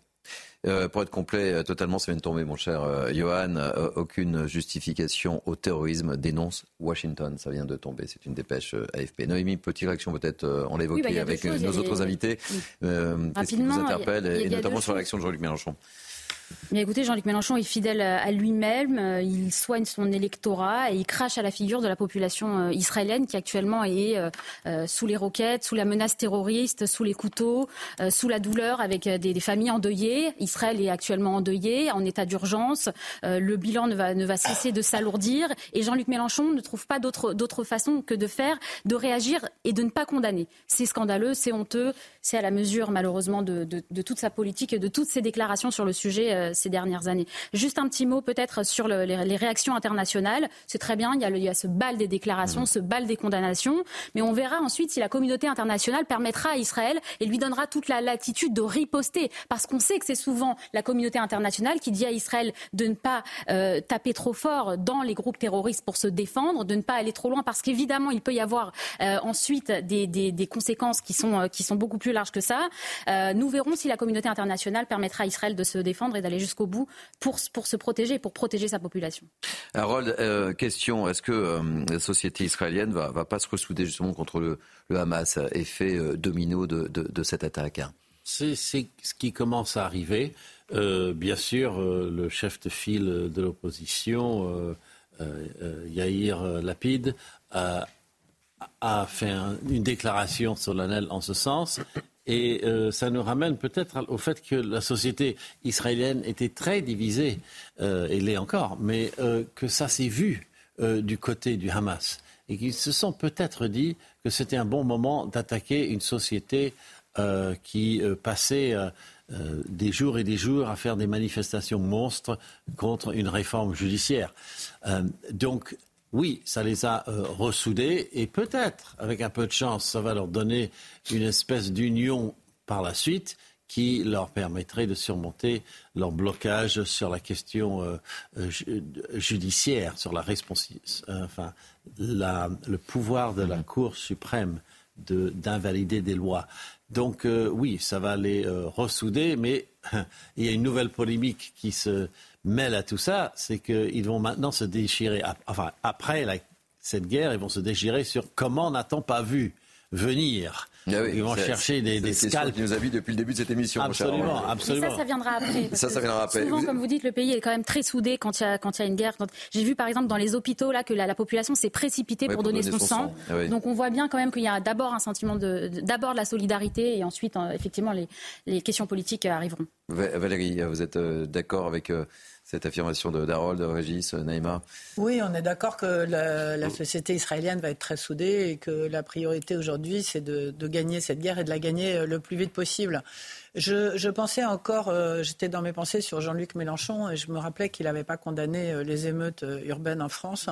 Et j'espère sincèrement que le type de réaction qu'il a eu et qu'il vient d'avoir. Ça va susciter une certaine polémique, à n'en pas douter. Hein. Ne va pas, enfin, n'est pas dangereuse quoi, pour notre pays et ne va pas encourager certaines, certaines réactions d'une, d'une population qui pourrait, par, par procuration, se sentir se sentir euh, solidaire ou proche euh, de malheureusement euh, de la partie du Hamas. Donc c'est vraiment c'est vraiment dommage parce que on n'a vraiment pas besoin de ça, je pense, vraiment. Et, là, si vous voulez, les choses sont tellement claires. Je veux dire, quand Israël attaque les territoires occupés, on peut se poser mmh. des questions. Mais là, on va dire et redire, Yann l'a suffisamment dit, le Hamas est le belligérant, celui qui a déclenché les choses et rien ne peut euh, justifier euh, le terrorisme. Voilà, ça a été, euh, ça a été très bien dit, rien ne peut le justifier. Et pourtant, c'est clairement ce qui est en train de faire la France insoumise, puisqu'il y a un communiqué du groupe La France insoumise qui arrive à l'instant, qui parle d'une offensive armée des forces palestiniennes menées par le Hamas. Donc, il ne parle même pas de groupe terroriste, qui parle de forces palestiniennes. Et la France insoumise, dans son communiqué, affirme que euh, ce qui est en train de se passer en Israël, ces attaques terroristes euh, interviennent dans un contexte d'intensification de la politique d'occupation israélienne. Donc on voit bien que euh, la France insoumise est en train de justifier ce qui est en train de, de se passer. C'est ce que je vous disais tout à l'heure estime que Israël est responsable de ce qui est en train de lui arriver, que le premier fautif, c'est effectivement l'État d'Israël. Oui, euh, oui, c'est c'est une situation, en fait, euh, moi je vais, je vais un peu répéter ce que je disais tout à l'heure, mais euh, c'est la question de l'opportunité. Aujourd'hui, euh, depuis la guerre en Ukraine, qui peut-être a, créé un précédent, c'est-à-dire que on met en cause l'ordre international, enfin en tout cas celui qui était irrité de la Seconde Guerre mondiale en provoquant une invasion armée. On, on voit ce qui vient de se passer euh, au Karabakh avec euh, l'Azerbaïdjan. C'est-à-dire chaque pays euh, attend l'opportunité de, de pousser ses, ses pions et d'avancer et de déclencher l'opération armée et ensuite de mettre tout le monde devant le fait accompli.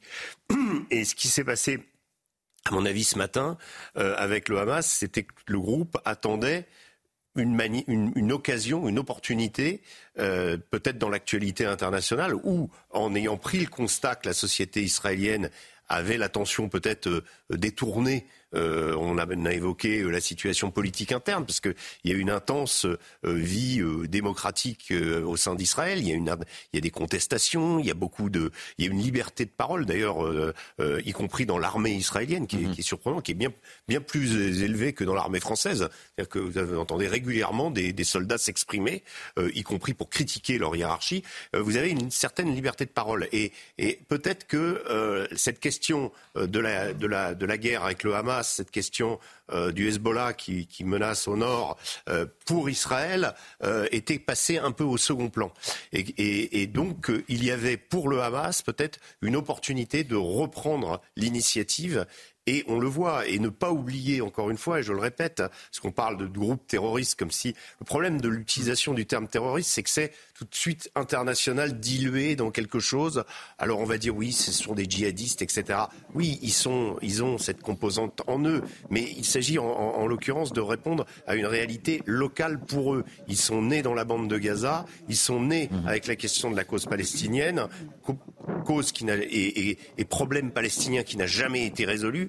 Et ils ont aujourd'hui un sanctuaire qui est cette bande de Gaza de plus de quelques centaines de kilomètres carrés avec 2 millions d'habitants euh, qui y vivent et sur lequel ils règnent. Et ils ont ce sanctuaire. Et pour ce sanctuaire et pour cette base, eh bien, euh, ce que vient de faire le Hamas, c'est une démonstration de force qui lui redonne d'une certaine façon le leadership et qui va encore euh, le conforter puisque les Israéliens vont probablement la nuit prochaine répliquer avec des frappes aériennes puisque c'est en général ce qui se passe. Mhm. Et donc il va y avoir des populations civiles qui vont être touchées. Que va faire le Hamas? Il va montrer évidemment à qui le veut ces populations touchées et tuées par les Israéliens. Et on, revient toujours au même. Euh, ça fait 40 ans que ça dure. On est toujours dans, enfin même plus d'ailleurs. On est toujours dans cette équation de. Sauf que la différence aujourd'hui, c'est là où on est monté d'un cran peut-être par rapport aux conflits précédents et aux opérations précédentes. On est passé euh, de d'infiltrations qui ont eu lieu. Euh, le Hezbollah avait kidnappé en effet et les militants palestiniens, ça leur est arrivé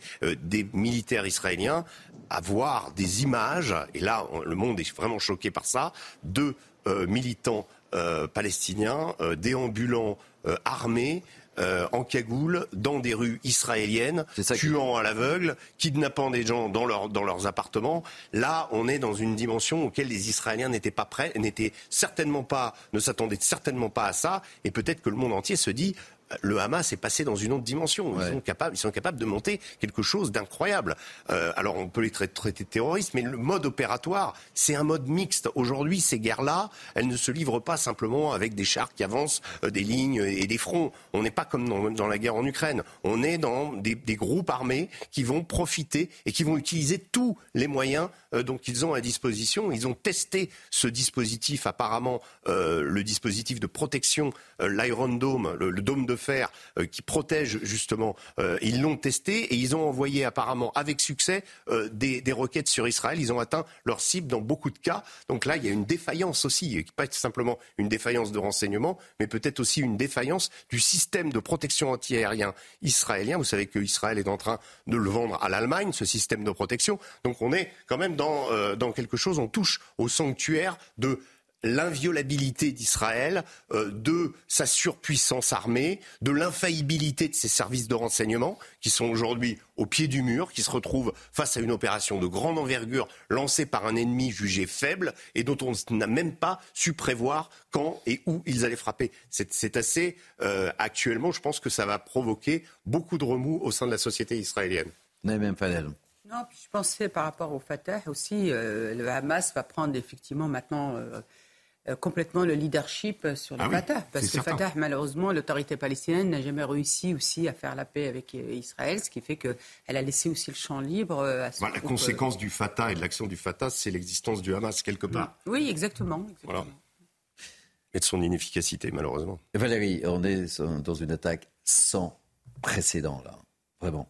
Oui, franchement, on a franchi une étape, comme le dit très justement Régis Le Sommier. On ne sait pas quelles sont les, les suites, évidemment, qui, euh, avec ces, otages, euh, une cinquantaine d'otages, 52, hein, 52 euh, otages, donc ils vont, ils vont aller récupérer leurs otages. C'est inédit. C'est inédit. Hein. Non, mais je pense qu'on est, on est complètement sous le choc, en fait, depuis ce matin. Et ce dont on est en train de se rendre compte, et ça a été tout l'objet de ce qu'on se dit depuis 11h30 ce matin, c'est que au-delà de l'attaque d'Israël elle-même, qui est choquante, qui est inédite et qui n'a jamais été euh, vécu de cette façon-là, euh, on se pose énormément de questions sur qu'est-ce que ça va entraîner comme euh, réorganisation au niveau international, comme qui va soutenir qui Comment est-ce que ça va Je veux dire, on, parlait du retour de l'Iran sur la scène internationale en position de force aux côtés du Hamas. On parle des Américains qui sont partagés entre un soutien, mais un soutien aucun terrorisme ne saurait être justifié. C'est un soutien certes mais ce n'est pas un soutien euh, de folie, parce que comment est-ce qu'ils vont faire euh, euh, Ils sont déjà très impliqués en Ukraine. Est-ce qu'ils vont réussir à, se démultiplier sur l'ensemble des scènes internationales On sait que le Moyen-Orient, ils avaient envie de prendre du recul par rapport au Moyen-Orient. Globalement, les Américains, ce n'est pas leur zone prioritaire. Ils sont plutôt tournés vers l'Asie. Ils sont déjà engagés avec l'Ukraine en Europe. Donc ça pose tout un tas de questions auxquelles on n'a pas de réponse aujourd'hui.